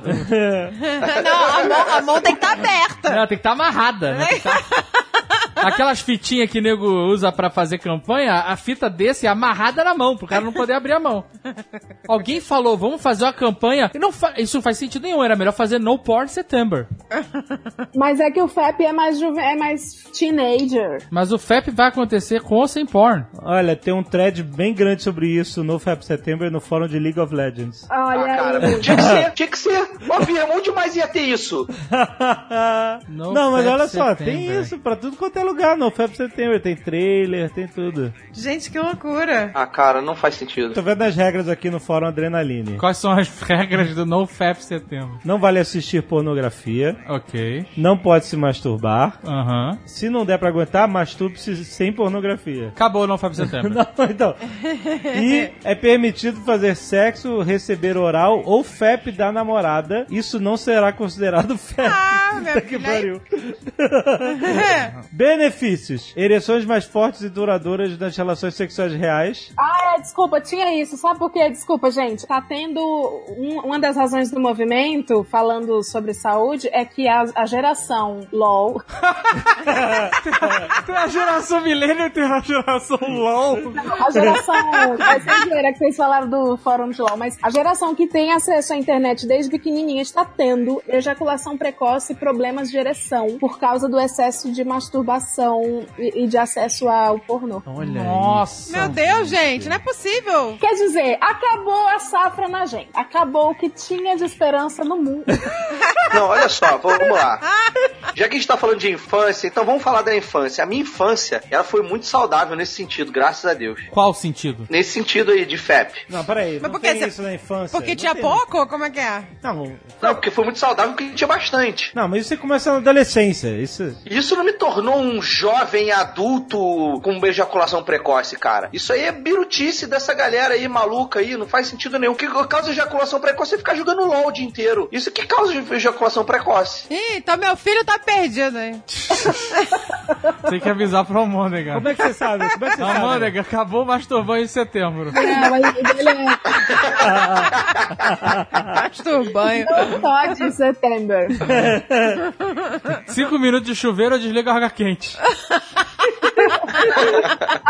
Ô 3D, como é que tu sabe disso? O quê? Como é que você. Essa regra que tu cagou aí? Porque justamente porque o pessoal joga mais LOL do que pratica. Porque quanto mais. Olha só, se você quer ser bom em alguma coisa, você precisa praticar, certo? Então, mas olha só, rapidão. O boxer faz o quê? Soca o saco. O karateca faz o quê? Faz o kata. O, o, o, o cara que vai, vai, vai fazer sexo faz o quê? Toca uma punhetinha, porra. Amigo, se nego tá alarmado com o volume de FAP que tá acontecendo na geração atual, deve ser um volume inacreditável. Deve ser 40 punheta por dia. Ai, meu Deus, gente, não é possível. Não é possível. Pra ser um problema, É, deve ser uma coisa absurda, gente, porque punheteiro todo homem sempre foi, né? Agora, Não nego. agora, então, isso é a normal. cara do Jovem Nerd tá maravilhosa. Isso é normal. Que cara do Agora, Jovem Nerd, rapaz? Foi filma aí Agora, pro pra 3GTV. virar. Filma aí pro 3GTV a cara de, de constrangido do Jovem Nerd. vamos filmar aqui. Tá demais, tava com um Pokémon fudido. Não tá, que não tem cara nenhuma, gente. Olha só. Cara, vocês estão fabricando notícia aí. É, o Nerdcast tá deixando. Mas Fala aí da história que você tava contando. O Jovem Nerd tá. Não, fala, continua a gravar. Eu quero que que você vai falar, do- aí vai, vai ter reações. Ah, tá. Falar que punheteiro, a humanidade, Olha. todo homem sempre foi, faz parte da, da história da humanidade? Ai, gente. É. As decisões mais difíceis da humanidade foram precedidas por uma punhetinha. Certeza. Ô, gente, a punheta sempre existiu, mas agora se tornou um problema, é isso? Não. Ah, agora vai, agora Depende, fala. depende do, do usuário. Olha aí, também tá sem graça! Depende do usuário. Tô Ah, tá ouvindo, vendo? tô ouvindo aqui, ó. É assim, Ô, ó. gente, o programa era pra ser sobre infância, virou punheta. Mas eh, continua sendo sobre infância. Continua sendo sobre infância. 5, 4, 3, 2, 1. Antes da gente entrar nessa seara, a Leila tava falando sobre. Meu Deus do céu. Agricultura. Do método Valdo. A agricultura do método Waldorf. Então, meu pai tinha casa em Sucatinga, Beberibe, que era uma casa humildona. Porque o meu pai tem um dom, é um dom, né? Um- Pra não chamar outra coisa, porque ainda não tem nome pra isso. De comprar terrenos pra construir imóveis que ele não vai poder pagar. Ah, Assim, É, isso é. Nos Estados Unidos chama real estate.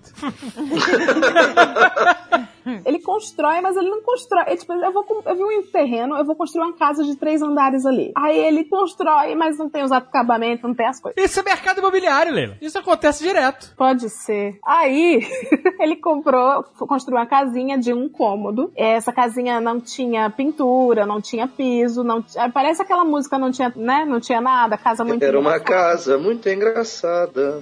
Era a nossa casa de sucatinga. E aí não tinha teto. Então ficavam uns, uns morcegos voando, né? No... Não tinha teto na casa? Não, era telha, era telha, desculpa. Não tinha, não tinha o forro lá. Ah, tá. É que não sei o nome daquele que fica embaixo. Tá É, certo. não tinha o forro, é. A não ser que seja laje, mas a laje é um negócio que você tem que virar e tem que ter salpicão pra fazer laje. Aí, assim, essa casa, como a gente só ia nas férias escolares, de julho e, e dezembro, a casa crescia mato pra caralho, muito mato, e aí os morcegos ocupavam Wall Street. Quando a gente chegava, parecia filme de terror. Abria a porta da casa e saía, pá, pá, pá, pá, os morcegos tudo voando na nossa cabeça.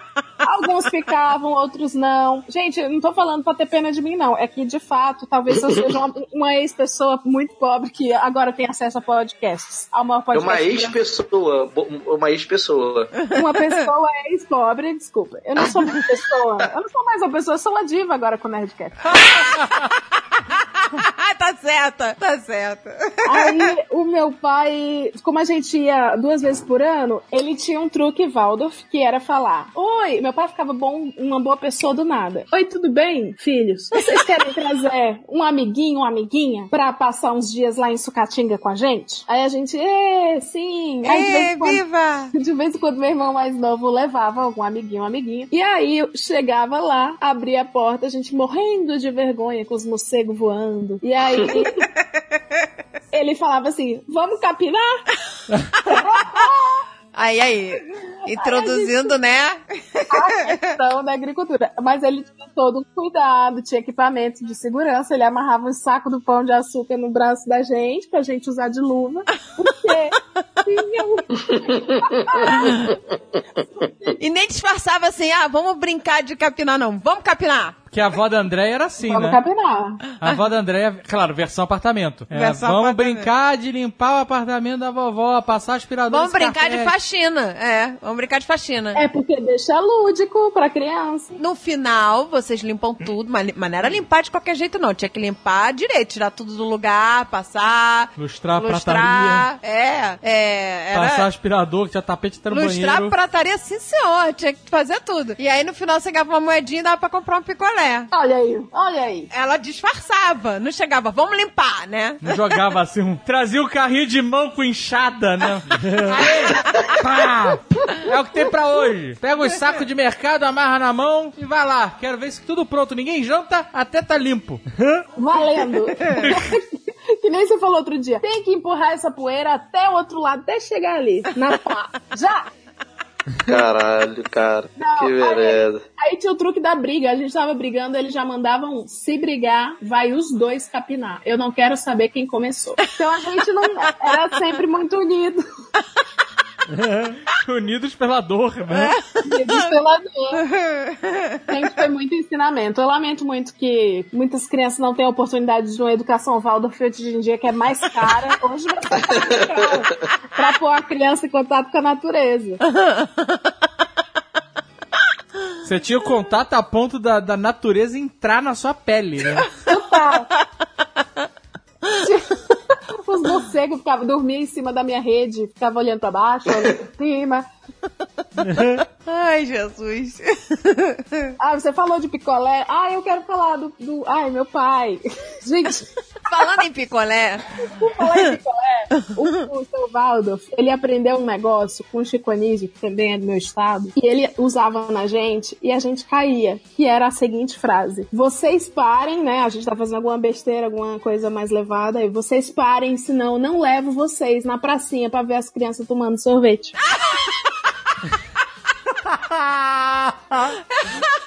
Ai, meu Deus do céu, gente, tem que fazer um quadro com essa frase. Não, talvez eu fazia isso. Senão, não levo vocês na pracinha pra ver as crianças tomando sorvete. Caralho, que beleza. Ai, método Waldorf, meu Sabe o Deus que é mais céu. bizarro? É que hoje a diversão das crianças é ver outras crianças fazerem coisas. É verdade. Esse Tá no cachorro. YouTube. é, Seu pai foi um visionário. É? Meu pai criou o um, unboxing. Meu pai criou o unboxing do Kinder Ovo, essas pô, meus sobrinhos hoje tudo vê. Não é? Hoje, hoje é a é a diversão das crianças. Já eu quero ver as crianças fazerem outras coisas. Eu só vou ficar aqui vendo. Eu não vou fazer isso nunca. Ah, é verdade. Que sorte a minha, hein? Não é?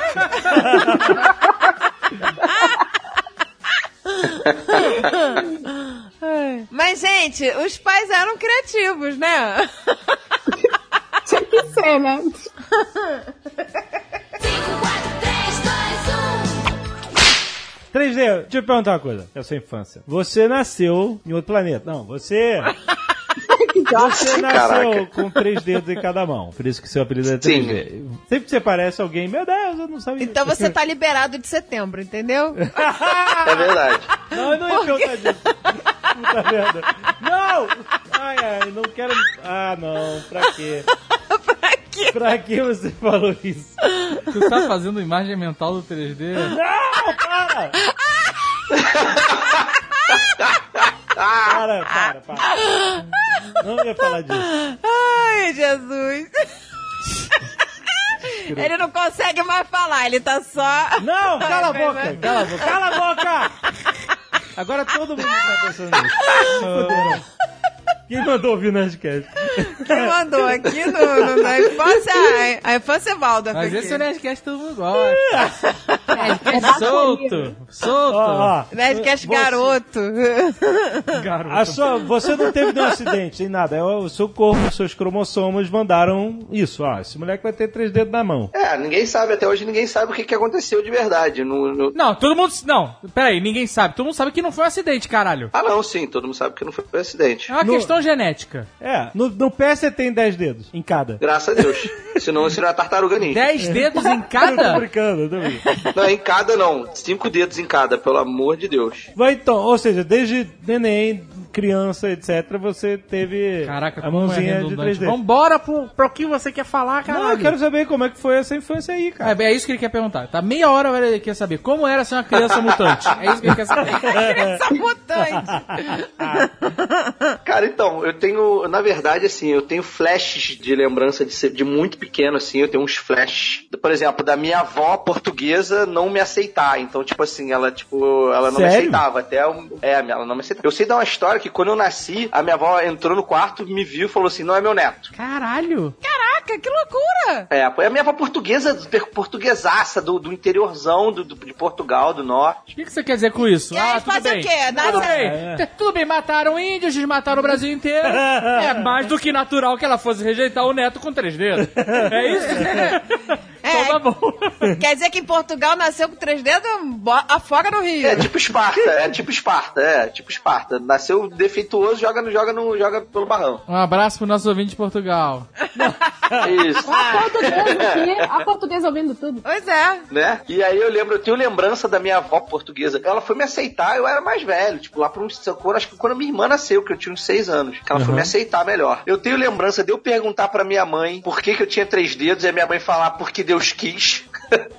tipo, e aí eu ficava repetindo isso quando eu tinha, sei lá, meus 3, 4 anos de idade, eu ficava repetindo isso pras pessoas. E aí eu tenho já uma lembrança aí, já com 7 anos, eu tenho uma lembrança de ir no condomínio da minha avó. Eu nunca fui muito zoado, na real, assim, não sei se as pessoas tinham pena ou medo, mas eu nunca, eu nunca fui muito zoado. E assim, eu lembro das crianças do condomínio da minha avó, lá em Petrópolis, fazer uma rodinha em volta de mim, eu devia ter uns 7, 8 anos pra saber o porquê, de ficar fazendo perguntas. E aí eu contei a história da girafa, cara, com 7, 8 anos de idade Que história? Que história. que a girafa, o, o- a primeira girafa tinha pescoço curto e que o darwinismo fez a, a girafa ficar com o pescoço longo para comer a- os matos mais altos, porque onde nasceram as primeiras girafas, o mato baixo tinha acabado. Então, isso é, isso é completamente o que não é o darwinismo, né? Você sabe?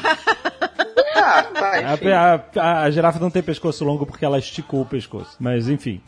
É, na verdade, eu- a, a ciência diz que sim. O Jovem Nerd diz que não, mas. Não, não, não, não, não. A ciência não diz que sim, não. Pô, não é isso. É- enfim, a gente não vai discutir isso agora, mas. Mas por que que agora eu quero saber por que que a girafa tem pescoço longo? Porque as girafas que nasciam com pescoço maior por uma aleatoriedade de mutação no DNA alcançavam mais, se alimentavam mais, porque alcançavam alimentos mais altos e se reproduziam mais, a população delas aumentou em relação às girafas que tinham um pescoço menor. É isso? Jovem Nerd, eu tinha sete anos de idade, Jovem Nerd. Eu estou contando a história. Mas você tá dizendo agora, tá negando a parada que eu acabei de te falar, porra. Mas tudo bem, vai. Imagina esse jovem nerd da escola suíça, como era chato, mano. Caraca, com aquela Caraca, rolê. olha só, o cara que vem trazer rolê dizendo a realidade não dos a fatos. ver. O moleque tinha sete anos, você quer mudar? Quer Não, voltar no tempo ele- e mudar? ele tá me corrigindo eu quero, agora. eu quero ver o Jovem Nerd voltar no tempo e ir lá pro 3G de sete, três anos lutando pra aceitação em 3D, falando, olha, girafa, não sei o que lá. Não, não, só um minuto, só interromper esse momento aqui antes do bullying pra avisar. "Ah, 3D. A girafa não, não estica o pescoço, é uma seleção natural. Tchau, entra na máquina do tempo e fica o 3D com os, olhando pros dedos e pras crianças tocando a mãozinha assim. Tá que pariu. As crianças socando a mão, né? Yes! Enfim, eu- e aí, tipo, eu lembro que logo depois disso, que eu tive meu momento mágico, né? Que graças a Deus o Jovem Nerd não fez a, a viagem dele no tempo pra estragar meu momento. Eu, depois desse momento mágico, logo disso eu tive um baque emocional enorme. Porque eu descobri que a menina que eu era apaixonada no colégio falou que não ficaria comigo porque eu só tinha três dedos. E que preferia o amiguinho que tinha cinco. E você podia falar pra ela, você podia, que criança não tem sagacidade. Você podia falar pra ela que tinha três línguas também. Então, aí depois, mais tarde, porque isso nunca saiu do meu coração, mais tarde eu pedi pra um amigo meu ajudar a espalhar na, na escola que na verdade eu tinha três bolas. Nossa, mãe do céu. Aí você bombou. E aí, isso, isso, peraí. Mas isso fez o, fez o que positivamente pra você? O fato Curiosidade, pô. Curiosidade. Aí vai. Funcionou? As pessoas realmente iam conferir se você tinha três bolas? Ah, rolou pra caralho, na verdade. Esse vestiário, hein? Depois do basquete, todo mundo ali, 3D, vai tomar banho hoje? E aí, e aí, quando você vai crescendo, você vai crescendo, você vai usando as paradas a seu favor, né, cara? E aí, tipo, já com 11 pra 12 anos, as, é, começava a perguntar, ah, mas o que, que é diferente de três dedos? Aí você já vai, né, falando, ah, mas é mais carinhoso, olha só o meu toque, olha a minha massagem. E aí eu comecei a fazer massagem nas meninas no colégio, e elas falam, nossa, é melhor mesmo, que legal. Deus do céu. Mas tudo culpa da Luísa que me deu um toco porque eu tinha só três dedos e aí eu tentei fazer um game changing aí, transformando meus três dedos numa arma positiva. Tá vendo? Mulheres moldando o caráter de homens desde 1988.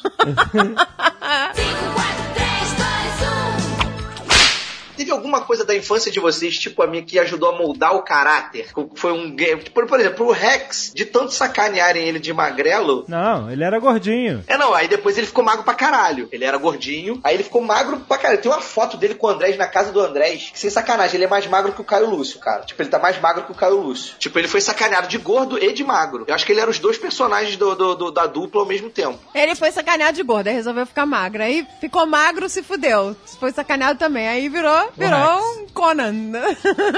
Eu quero ver me sacanearem desta forma agora. agora, quero ver me sacanear agora. É, tipo isso. Mas você, esse negócio de mudar caráter, você acha que você tinha mais atitude justamente pra não baixar a guarda, não deixar nego sacanear essas coisas? Ou... Pra caralho, eu me zoava antes, cara. Tipo, eu sempre me zoei antes, eu fazia as piadas, eu, eu criava as próprias piadas sobre mim mesmo. Eu andava com uma foto. Eu lembro que quando começou esse negócio de impressora, quando começou é, né, né, tipo, quando começaram impressoras a existirem, o meu pai era, meu pai trabalhava no sindicato dos professores, e eles compraram logo uma. E aí eu imprimi uma foto do ET, mostrando as quatro que o ET tem quatro dedos, porque quando alguém me chamava de ET, eu sacava a foto e falava assim: "Não, não tem não", no colégio. Tipo, andava dentro do meu caderno, sabe? Não, idiota. O ET tem quatro, sabe? Tipo assim, eu comecei a criar subterfúgios Pra- pra, tipo, pra me esquivar da zoeira, sacou? Então, tipo assim, eu me sacaneava de qualquer coisa, menos disso. Eu acho engraçado que pra contar essa história que você tinha essa foto, você teve que contar que o seu pai, que trabalhava no sindicato sindicato tinha uma impressora logo no início que você foi lá, usou a grana do sindicato pra imprimir a foto do alienígena.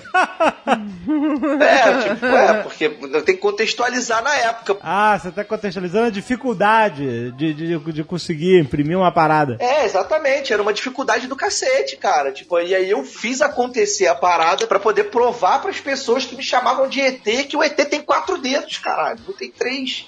Nossa, E aí, enfim. que trampo. que trauma. Mas aí o que aconteceu? Qual era a reação? Ah, 3D, aí tô alienígena. Aí você mostrar a foto. Não, não, aqui o alienígena. Mas aí, justamente na época das impressoras, foi justamente quando veio o desenho das tartarugas ninja. Aí eu joguei contra mim mesmo, né? Porque aí, ah, é na ET não, então é a tartaruga ninja, porra! Pô, mas eles eram tartarugas e ninjas. É? É, eles eram fodas. E comiam pizza. Fala isso pra um moleque de 11, 12 anos, com querendo, querendo começar a se relacionar com outras mulheres, sendo chamado de Michelangelo.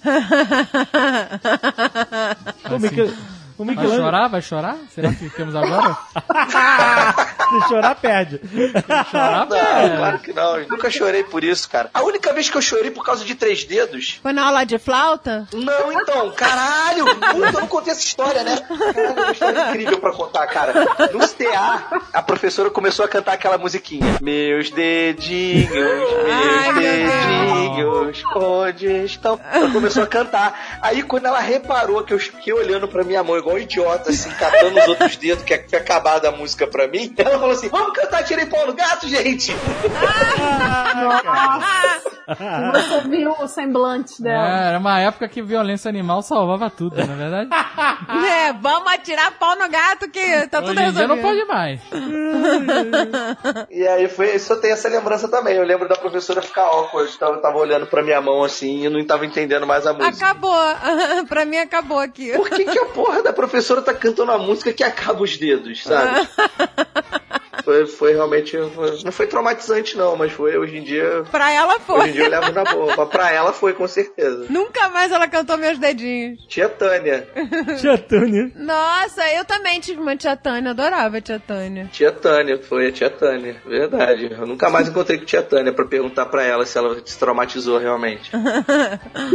Tia Satânia. Tia Tânia tirou da, né, da- do repertório da vida os meus dedinhos. Caraca, agora que você me lembrou do negócio, desse negócio de tia, de professora. Eu, eu como é Outra que... coisa que não pode mais. Co- O quê? Chamar de tia. Não pode mais? Não, Não. chama de Por tia? que não? Não pode. Porque não é seu familiar. Tô falando a Tá verdade. falando sério? É. E aí, chama de Agora tem que chamar pelo primeiro nome. Tânia. Não, Nossa. mas aí... É aí- sim. Nossa, falta a criança pedir uma xícara de açúcar pra sua vizinha. Caraca, eu chamo a minha sogra de tia e ela é, não é minha isso tia. acabou. Isso mas é da ela... nossa geração. Hoje em dia não pode mais. É tudo errado. Tudo. Caraca. Tô falando, é verdade. Ah, vou perguntar pro, pro seu Se pode chamar de tia. Seu Walter vai falar que tem que chamar de sim senhor. Ah, obrigada. É isso. Não é, nem, não é nem isso. Tem que ter um, um artigo, é o senhor. pai é pai o caralho, é senhor. Senhor pai. Senhor pai. O senhor meu pai. O senhor meu pai, a bênção, senhor meu pai. Vocês estão rindo? Meu pai é isso aí. O meu, o meu pai Isso, tinha um cara. negócio com fechar o portão que eu não entendo. Lá em casa tem dois ferrolhos. Chama ferrolho? Pode ser. Dois negócios de fechar o portão, duas travas. Ferrolho, funciona. Eu tava brincando, aí eu subi, subia pra beber água pra descer pra brincar. Logo eu iria voltar, porque eu moro, morava naquele lugar. Então eu ia. Morava água, naquele lugar. Aí ele falava: Que é isso aí? Tu tá doida? Fecha o portão. Aí eu ia fechar o portão, fechavam ele. O outro. Aí eu, mas pai, mas pai não. Quer apanhar? Aí eu peguei. peguei- Nossa, Que gente, isso? vocês estão- vocês estão na bad, né? É. Aí eu bebi a água, aí eu saí, aí ele, fecha direito. Que nem o videocassete lá de casa. Todo o aparelho eletro, eletrodoméstico tivesse uma luz piscando. Sabe aquela luzinha? O LED, sim. Claro. Nossa, vai falir o patrimônio da família se deixar aquilo ali. Mas a minha avó também, até hoje, ela des- tira tudo da tomada porque ela É, acha que porque aquilo o ali. LED é... Nossa, Isso aí tá... Vamos perder a casa de sucatinga. Sim. Caraca, cara. Ai, ai, que engraçado, gente. Mas você vê, esse negócio de professor antigo. As coisas que ficam na sua memória. A lente de contato da professora minha de português, Dona Fátima, caiu. Dona Fátima. Dona Fátima. Não era Lady Fátima Não na era Dona suíça? Fátima. sabe, a- sabe lente de contato? Não, lente de contato de vidro, que é rígida, né? Na época. Caralho, o que é isso? Ela tinha olho de vidro? Não, lente de contato. De vidro? É, tinha uma lente rígida, que eu- essa lente de gel é coisa, no- é uma coisa moderna. fazer um mal. Quantas pessoas ficaram cegas nessa merda? E aí um dia ela olhou pra gente, ela virou a cara, olhou pra gente, e aí a, a lente descolou assim e caiu. E, cara, eu lembro que eu fiquei chocado, porque eu não sabia Caiu a que ela, córnea, eu não sabia que existia. Exato. Foi o que eu achei. A mulher tá tão velha que tá Tá desmontando. desmontando. E aí, até ela explicar. Eu lembro de ter ficado muito chocado, tanto que eu tenho essa memória até hoje, cara. E até entender que era uma lente de contato, eu não sabia que podia cair, o que, se- sei lá. E aí. É, lembrei agora do, do professor, de francês que tinha, que já era uma senhora, né? A gente chamava ela de coruja. E aí um dia ela não foi dar aula. E ela era toda Caxias, era professora que fazia chamada, era rígida e tal. Nunca faltava. E um dia ela faltou. E aí a coordenadora foi lá falar: gente, hoje não vai ter aula, que infelizmente a mãe da professora tal faleceu. Aí um amigo meu falou assim: Caralho! Porque a mulher já tem 100 anos, quantos anos tinha a mãe dela?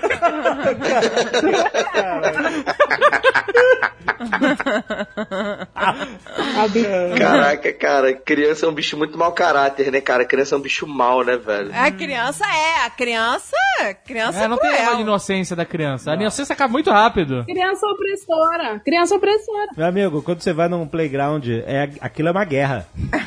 É. O playground é uma guerra, mano. O que acontece lá é disputa territorial, é, de- é uma parada bizarra. As crianças estão em guerra ali. A gente tem que estar sempre apaziguando. É. Não, seja bonzinho com seu amigo, empreste, senão é só porradaria. 5, 4, 3, 2, 1.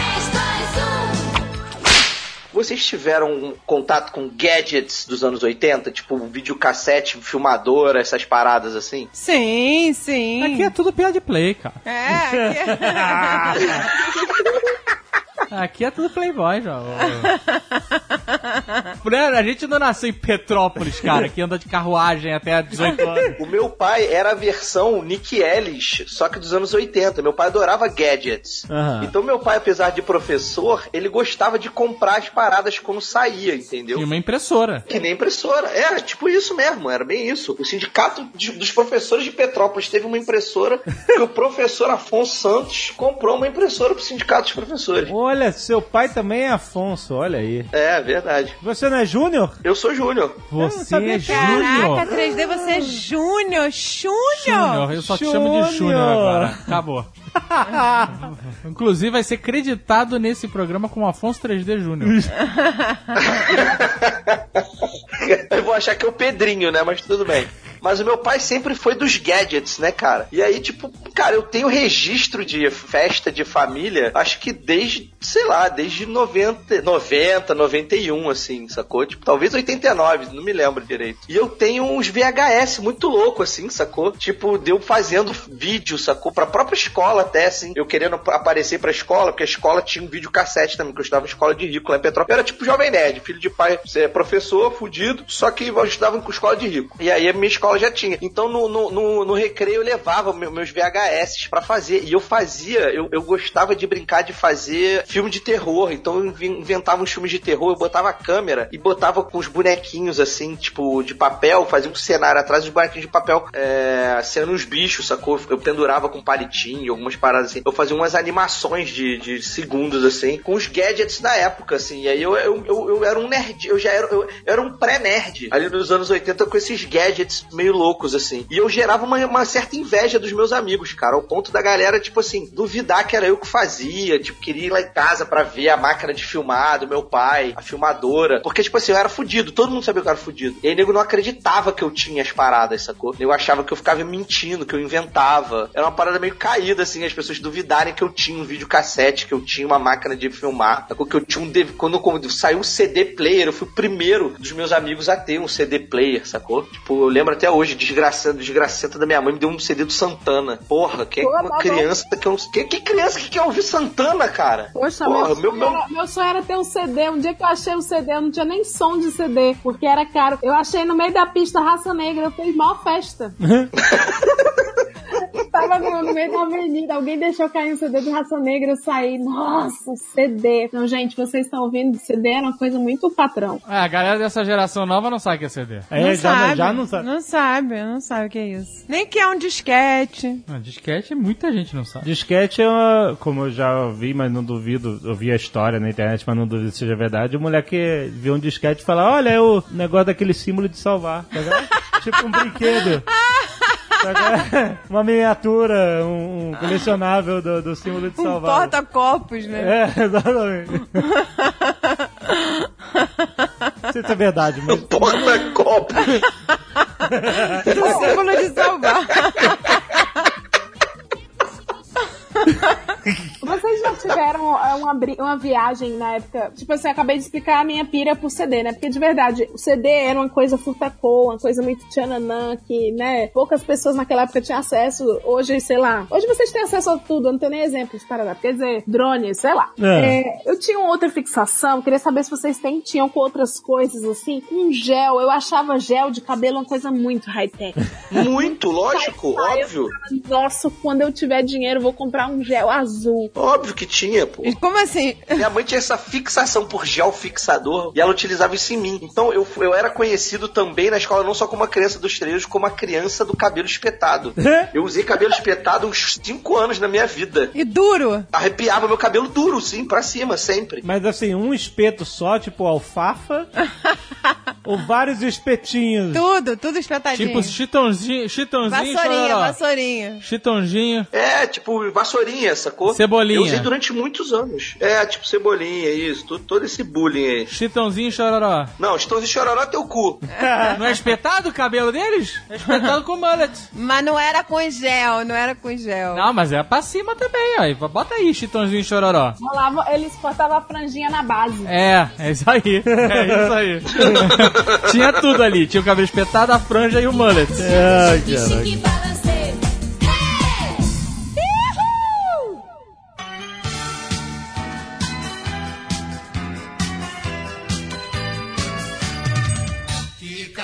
Que balancei. Quer saber o seguinte: o Jovem Nerd tá aí perguntando pro 3D como é que era criança, 3D, bullying e tal. Como é que era criança Jovem Nerd que vivia na bolha social da escola suíça e pra um colégio de marginais na Lagoa Rodrigo de Freitas? e agora?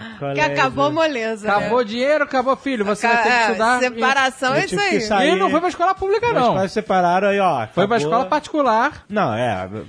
Ainda eu estudei escola. Tough Tough e os Rebeldes. Só que era uma escola menos, menos, só que era de uma era mais barata porque era o primeiro ano de funcionamento da escola. Foi a primeira turma. Nossa, tava na promoção.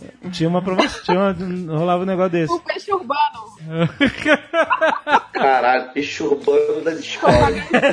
então a, a- escola era totalmente experimental. Tipo, quem é que vai vir estudar aqui? Aí foi uma galera da pesada lá. Da mano. pesada. Imagina que uma galera pesada pro Jovem Nerd. Você conheceu o maluco que estudava lá, que era Ah, da me pesada. desculpa, me desculpa, mas tem muita escola na, na Zona Sul que é da pesada. Muito da pesada. Era que uma- sentido? É verdade. São a galera hardcore. Vocês estão usando várias palavras e não tô explicando. A galera É, Da hardcore, pesada, que, é- que, hardcore. que fuma maconha dentro da sala, que é isso aí. O diretor fuma maconha junto com os alunos dentro da O sala. maconha maluco é normal. que tu conhecia vendia droga lá na, na escola. Um aluno que eu conhecia. Você conhecia esse cara? Conhecia, ele falou que seu apelido lá era Paquito. Eu nunca vi. É por isso. Você tinha um amigo traficante? Então, não era meu amigo, era meu conhecido. Caraca, quem? Meu conhecido. Eu conheci ele porque eu comprava coisas. Não era meu amigo, era meu fornecedor. Que era amigo? o cara que o Azaghal não fala mais há muitos anos. Mentira! Ele era traficante. Olha aí, se complicando. Eu sempre soube que ele era traficante, Olha você só. não fala. E você sempre negou. Eu falei, esse cara tem uma cara de traficante. Ele não era traficante, ele era usuário, em altos volumes. Mas ele fornecia. ele fornecia no colégio. Caraca, que. Ele facilitava, ele não era traficante, ele era um facilitador. Ele, ele parou de falar com Facilitava pro, pros outras pessoas. E ele ia armado pra escola. O Jovem Nerd não querendo acabar com o casamento do Azagal, cara. Tava incrível isso, cara. Não, mano. Ele parou. A André sabe Ele que ele parou, parou de não falar fala mais, não fala mais, Há tipo, não é muitos mais anos- Há usuário, muitos e né? muitos anos ele não fala. cara. Mas tinha a galerinha do mal lá, cara. E tinha as pessoas legais, tipo Carlos Voltor, meu amigo. Aí, os nerds se uniram, entendeu? Os nerds, ó, junta assim, aí. o maconheiro, na, na visão das crianças, vira o traficante. Just saying. Porque o Jovem Nerd já falou, ele ia armado pra É, escola. o que eu ouvi, é o que eu ouvi. Olha aí. Eu não vi, eu nunca vi. Armado cara, pra realmente. escola. Mas é, então, aí eu fiquei quieto, tentei ficar quieto, não chamar atenção. Não dava, cara. Você tava de gola rolê. Como tava você não ia que de gola chamar rolê. atenção? Tava de uniforme, que nem todo mundo lá, compadre. Aquela parada. e aí, Tava de gola rolê. às vezes dava- a galera dava uma, dava uma zoada em mim. E aí, quando eu aprendi a me zoar, é que parou. Viu? A mesma tática. Essa tática é ótima. É, é incrível, cara. É quando eles me chamavam de nerd, porque eles me chamavam de nerd. Eles falam, seu nerd, seu nerd. Aí tu gritava, lambda, lambda, lambda!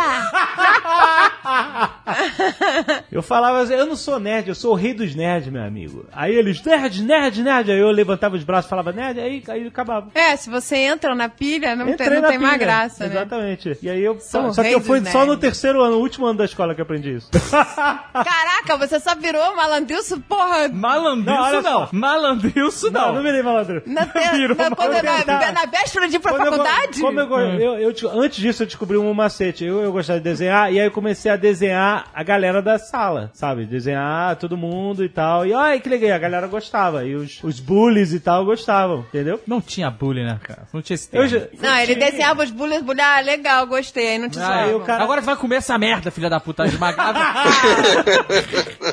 Eu estudei com a Roberta Sá, Quem é a Roberta Santos? cantora, famosa. não tão famosa, né? Não, ela é famosa, Gente, eu não cara. faço Da- ideia da quem música. seja. Roberta Sá, Que gente. música que ela tem? Música. Sim, eu sei todas. Ela é, Helena conhece, não conhece a Roberta Sá? Sambista, mulher do Pedro Luiz da Parede. Nossa, gente. Ela é sambista, ela é ótima, cara. essa- Eu quero uma música famosa da Não, Roberta mas ela Sá. é MPB, cara. Ela é nova geração da MPB.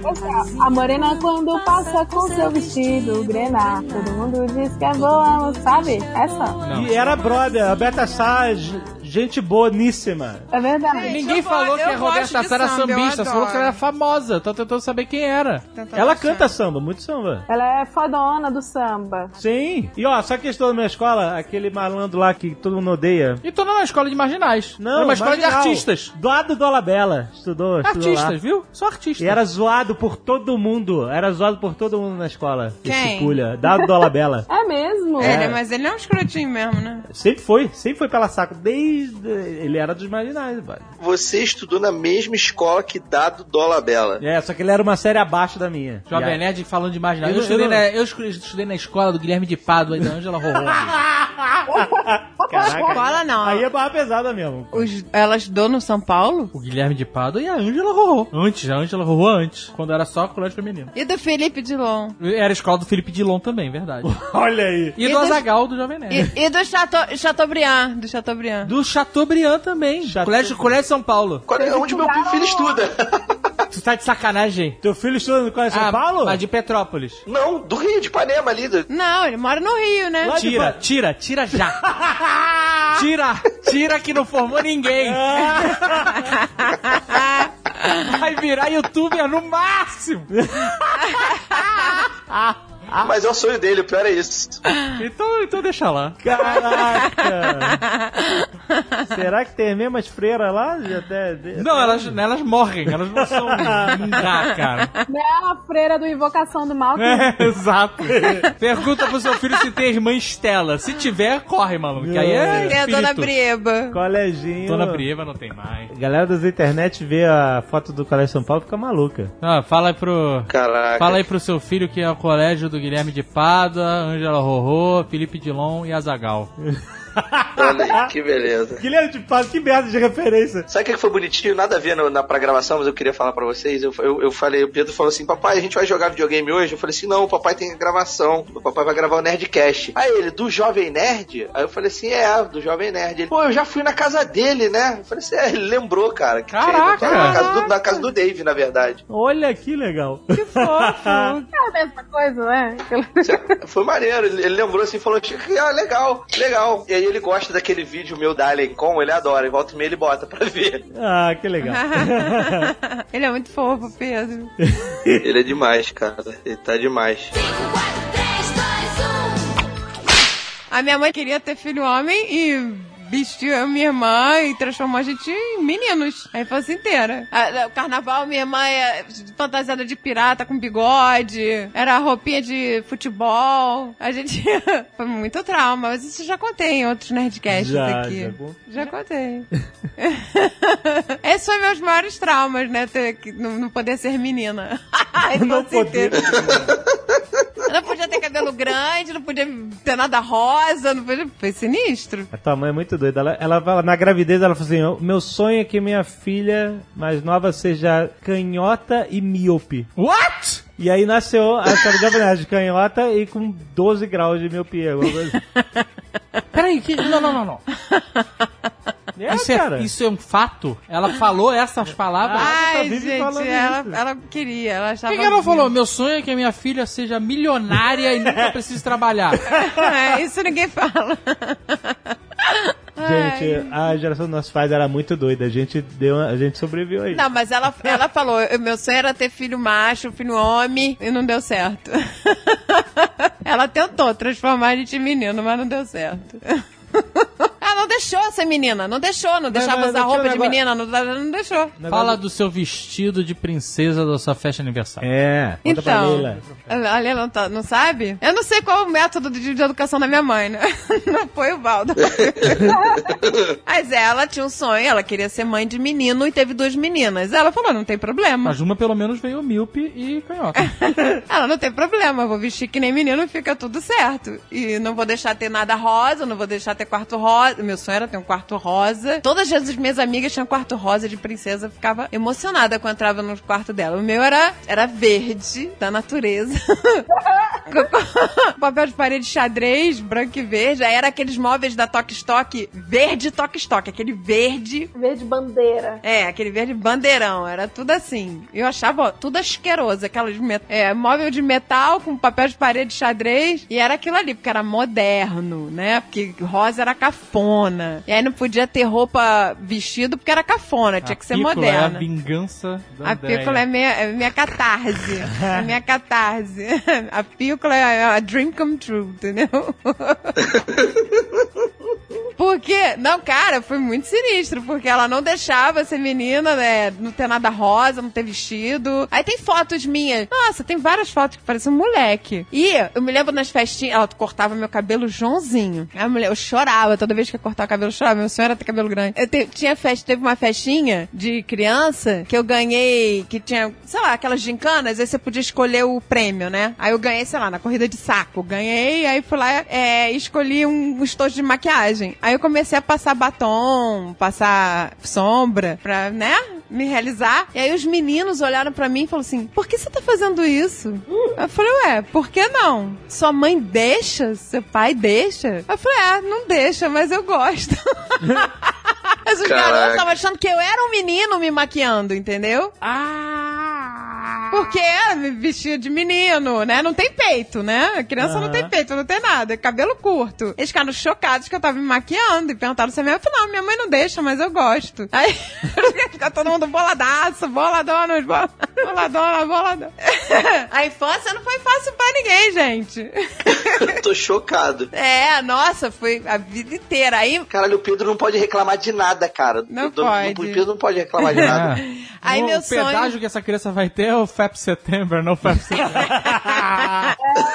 Aí, eu me lembro que eh, meu sonho era ter uma festa de princesa. Ser princesa uma vez na vida. Aí, eu não podia, porque eu fazia aniversário perto do meu primo, aí tinha que comemorar com o meu primo. Era sempre uma parada genérica, né? Nunca era nada feminino, porque não podia, porque era, né? Tinha sempre pro lado masculino, tinha que pender a parada. Aí teve uma vez que eu dei um chilique. Chorei, falei que queria festa de princesa, que eu não aguentava mais. Aí meu primo, ah, eu não quero ser o príncipe. Pra festa de princesa eu vou ter que ser o príncipe. Eu falei, você não tem que ser porra nenhuma. Você pode ser o pirata, o ladrão, o xerife, o que sei lá o que você quiser. Cara, o que, que teu primo tem a ver com isso? Porque ele, a gente fazia eh, aniversário próximo, então Ah. comemorava sempre junto. Ah. Aniversário, não era só aniversário da André, era aniversário da André e do Elber, sempre. Hum. Porque eu era dia 28 de julho, ainda sou. E, Gente, ele foi uma criança que chama Elber. É. Ô, louco. Primeiro Isso de agosto. ajudou. E ele primeiro de agosto. Ah. Aí era sempre comemorava junto. Aí um dia, tudo bem, liberaram. e A festa foi a princesa e o pirata.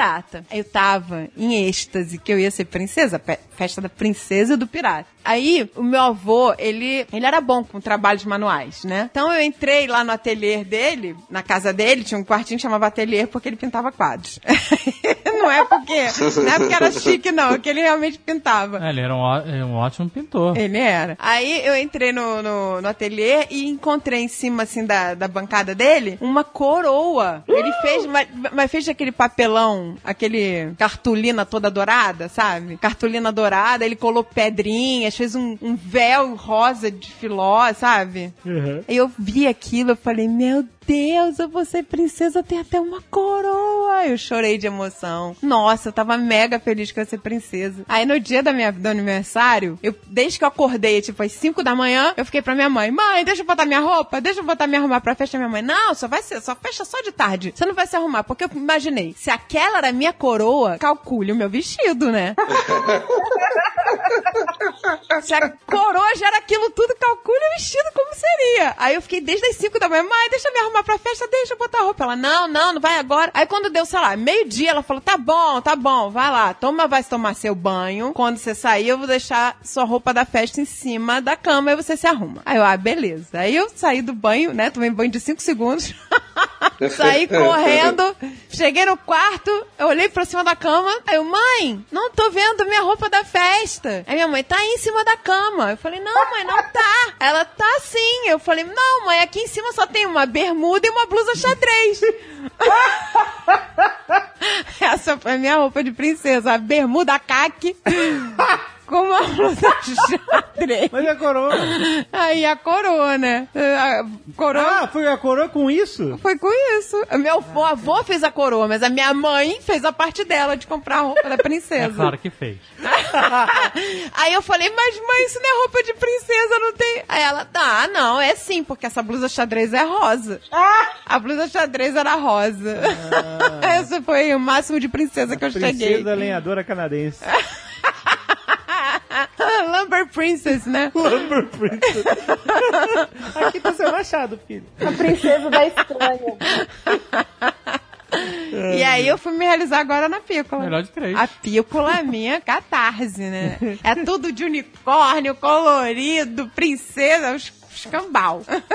Eu dei uma vez o pijama, ela tava gostando de, de Star Wars, a pícola. E ela gostava do Darth Vader, chamava de Darth Eu Vader. falei, não compra esse vestido. Eu falei, não, esse ela tá pijama gostando. de Darth Vader Aí eu comprei um vestido, de um, um- pijama de Darth Vader, irado. Nossa, a garota botou o vestido, o pijama, Começou a chorar. começou a chorar. Porque ela não tava se Porque reconhecendo. não era rosa, não era princesa. Ela tava sinistra. Aí eu falei, tá vendo? Você não entende a alma da pícola, só eu entendo a pícola. a alma dela é cor de rosa, cheia de purpurina, que ela fala que é bitter. Cheia de glitter, ela fala que é bitter. Bitter. ah, não foi fácil minha infância também não, gente. Eu não capinava, mas eu, né, não podia ser menina. A minha mãe, ela foi muito safa, cara. A minha mãe, ela marcou a cesárea pro dia de São João. Eu nasci no dia de São João. Então, todos os aniversários, imagina, era bandeirinha, fogueira.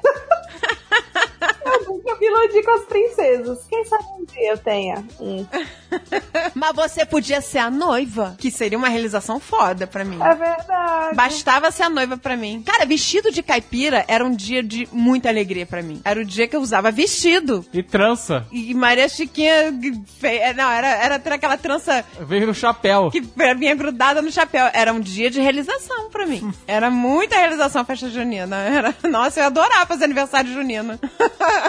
Você acredita que eu desenvolvi alergia à bexiga de festa de aniversário desde criança? Então foi muito providente as bandeirinhas, porque sempre, É. sempre Sempre- decorava. Eu tenho alergia à, à bexiga de aniversário. Nossa. Tem muita gente que tem até luva de. luva É, de. de- é isso. Cirúrgica, né? É o mesmo material.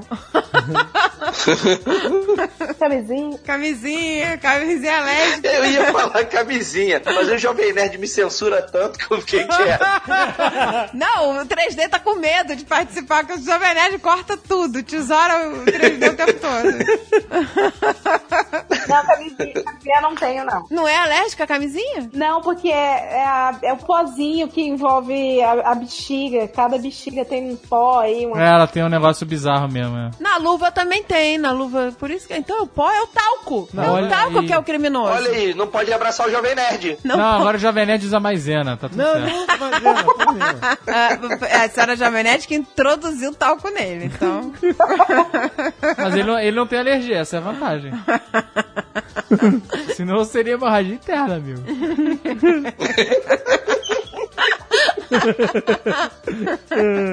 Só infância. é, O nome vai ser desgracença de infância, é isso? Acho que não Infância sei. desgraçada? que foi uma desgraça aqui, gente. Mas ninguém chorou. Ninguém chorou, então ninguém perdeu. Ninguém, tá todo mundo bem. Tá todo mundo feliz. Todo mundo bem. Vamos fazer só aquele abraço grupal. Aquele abraço coletivo. A gargalhada que termina em lágrimas.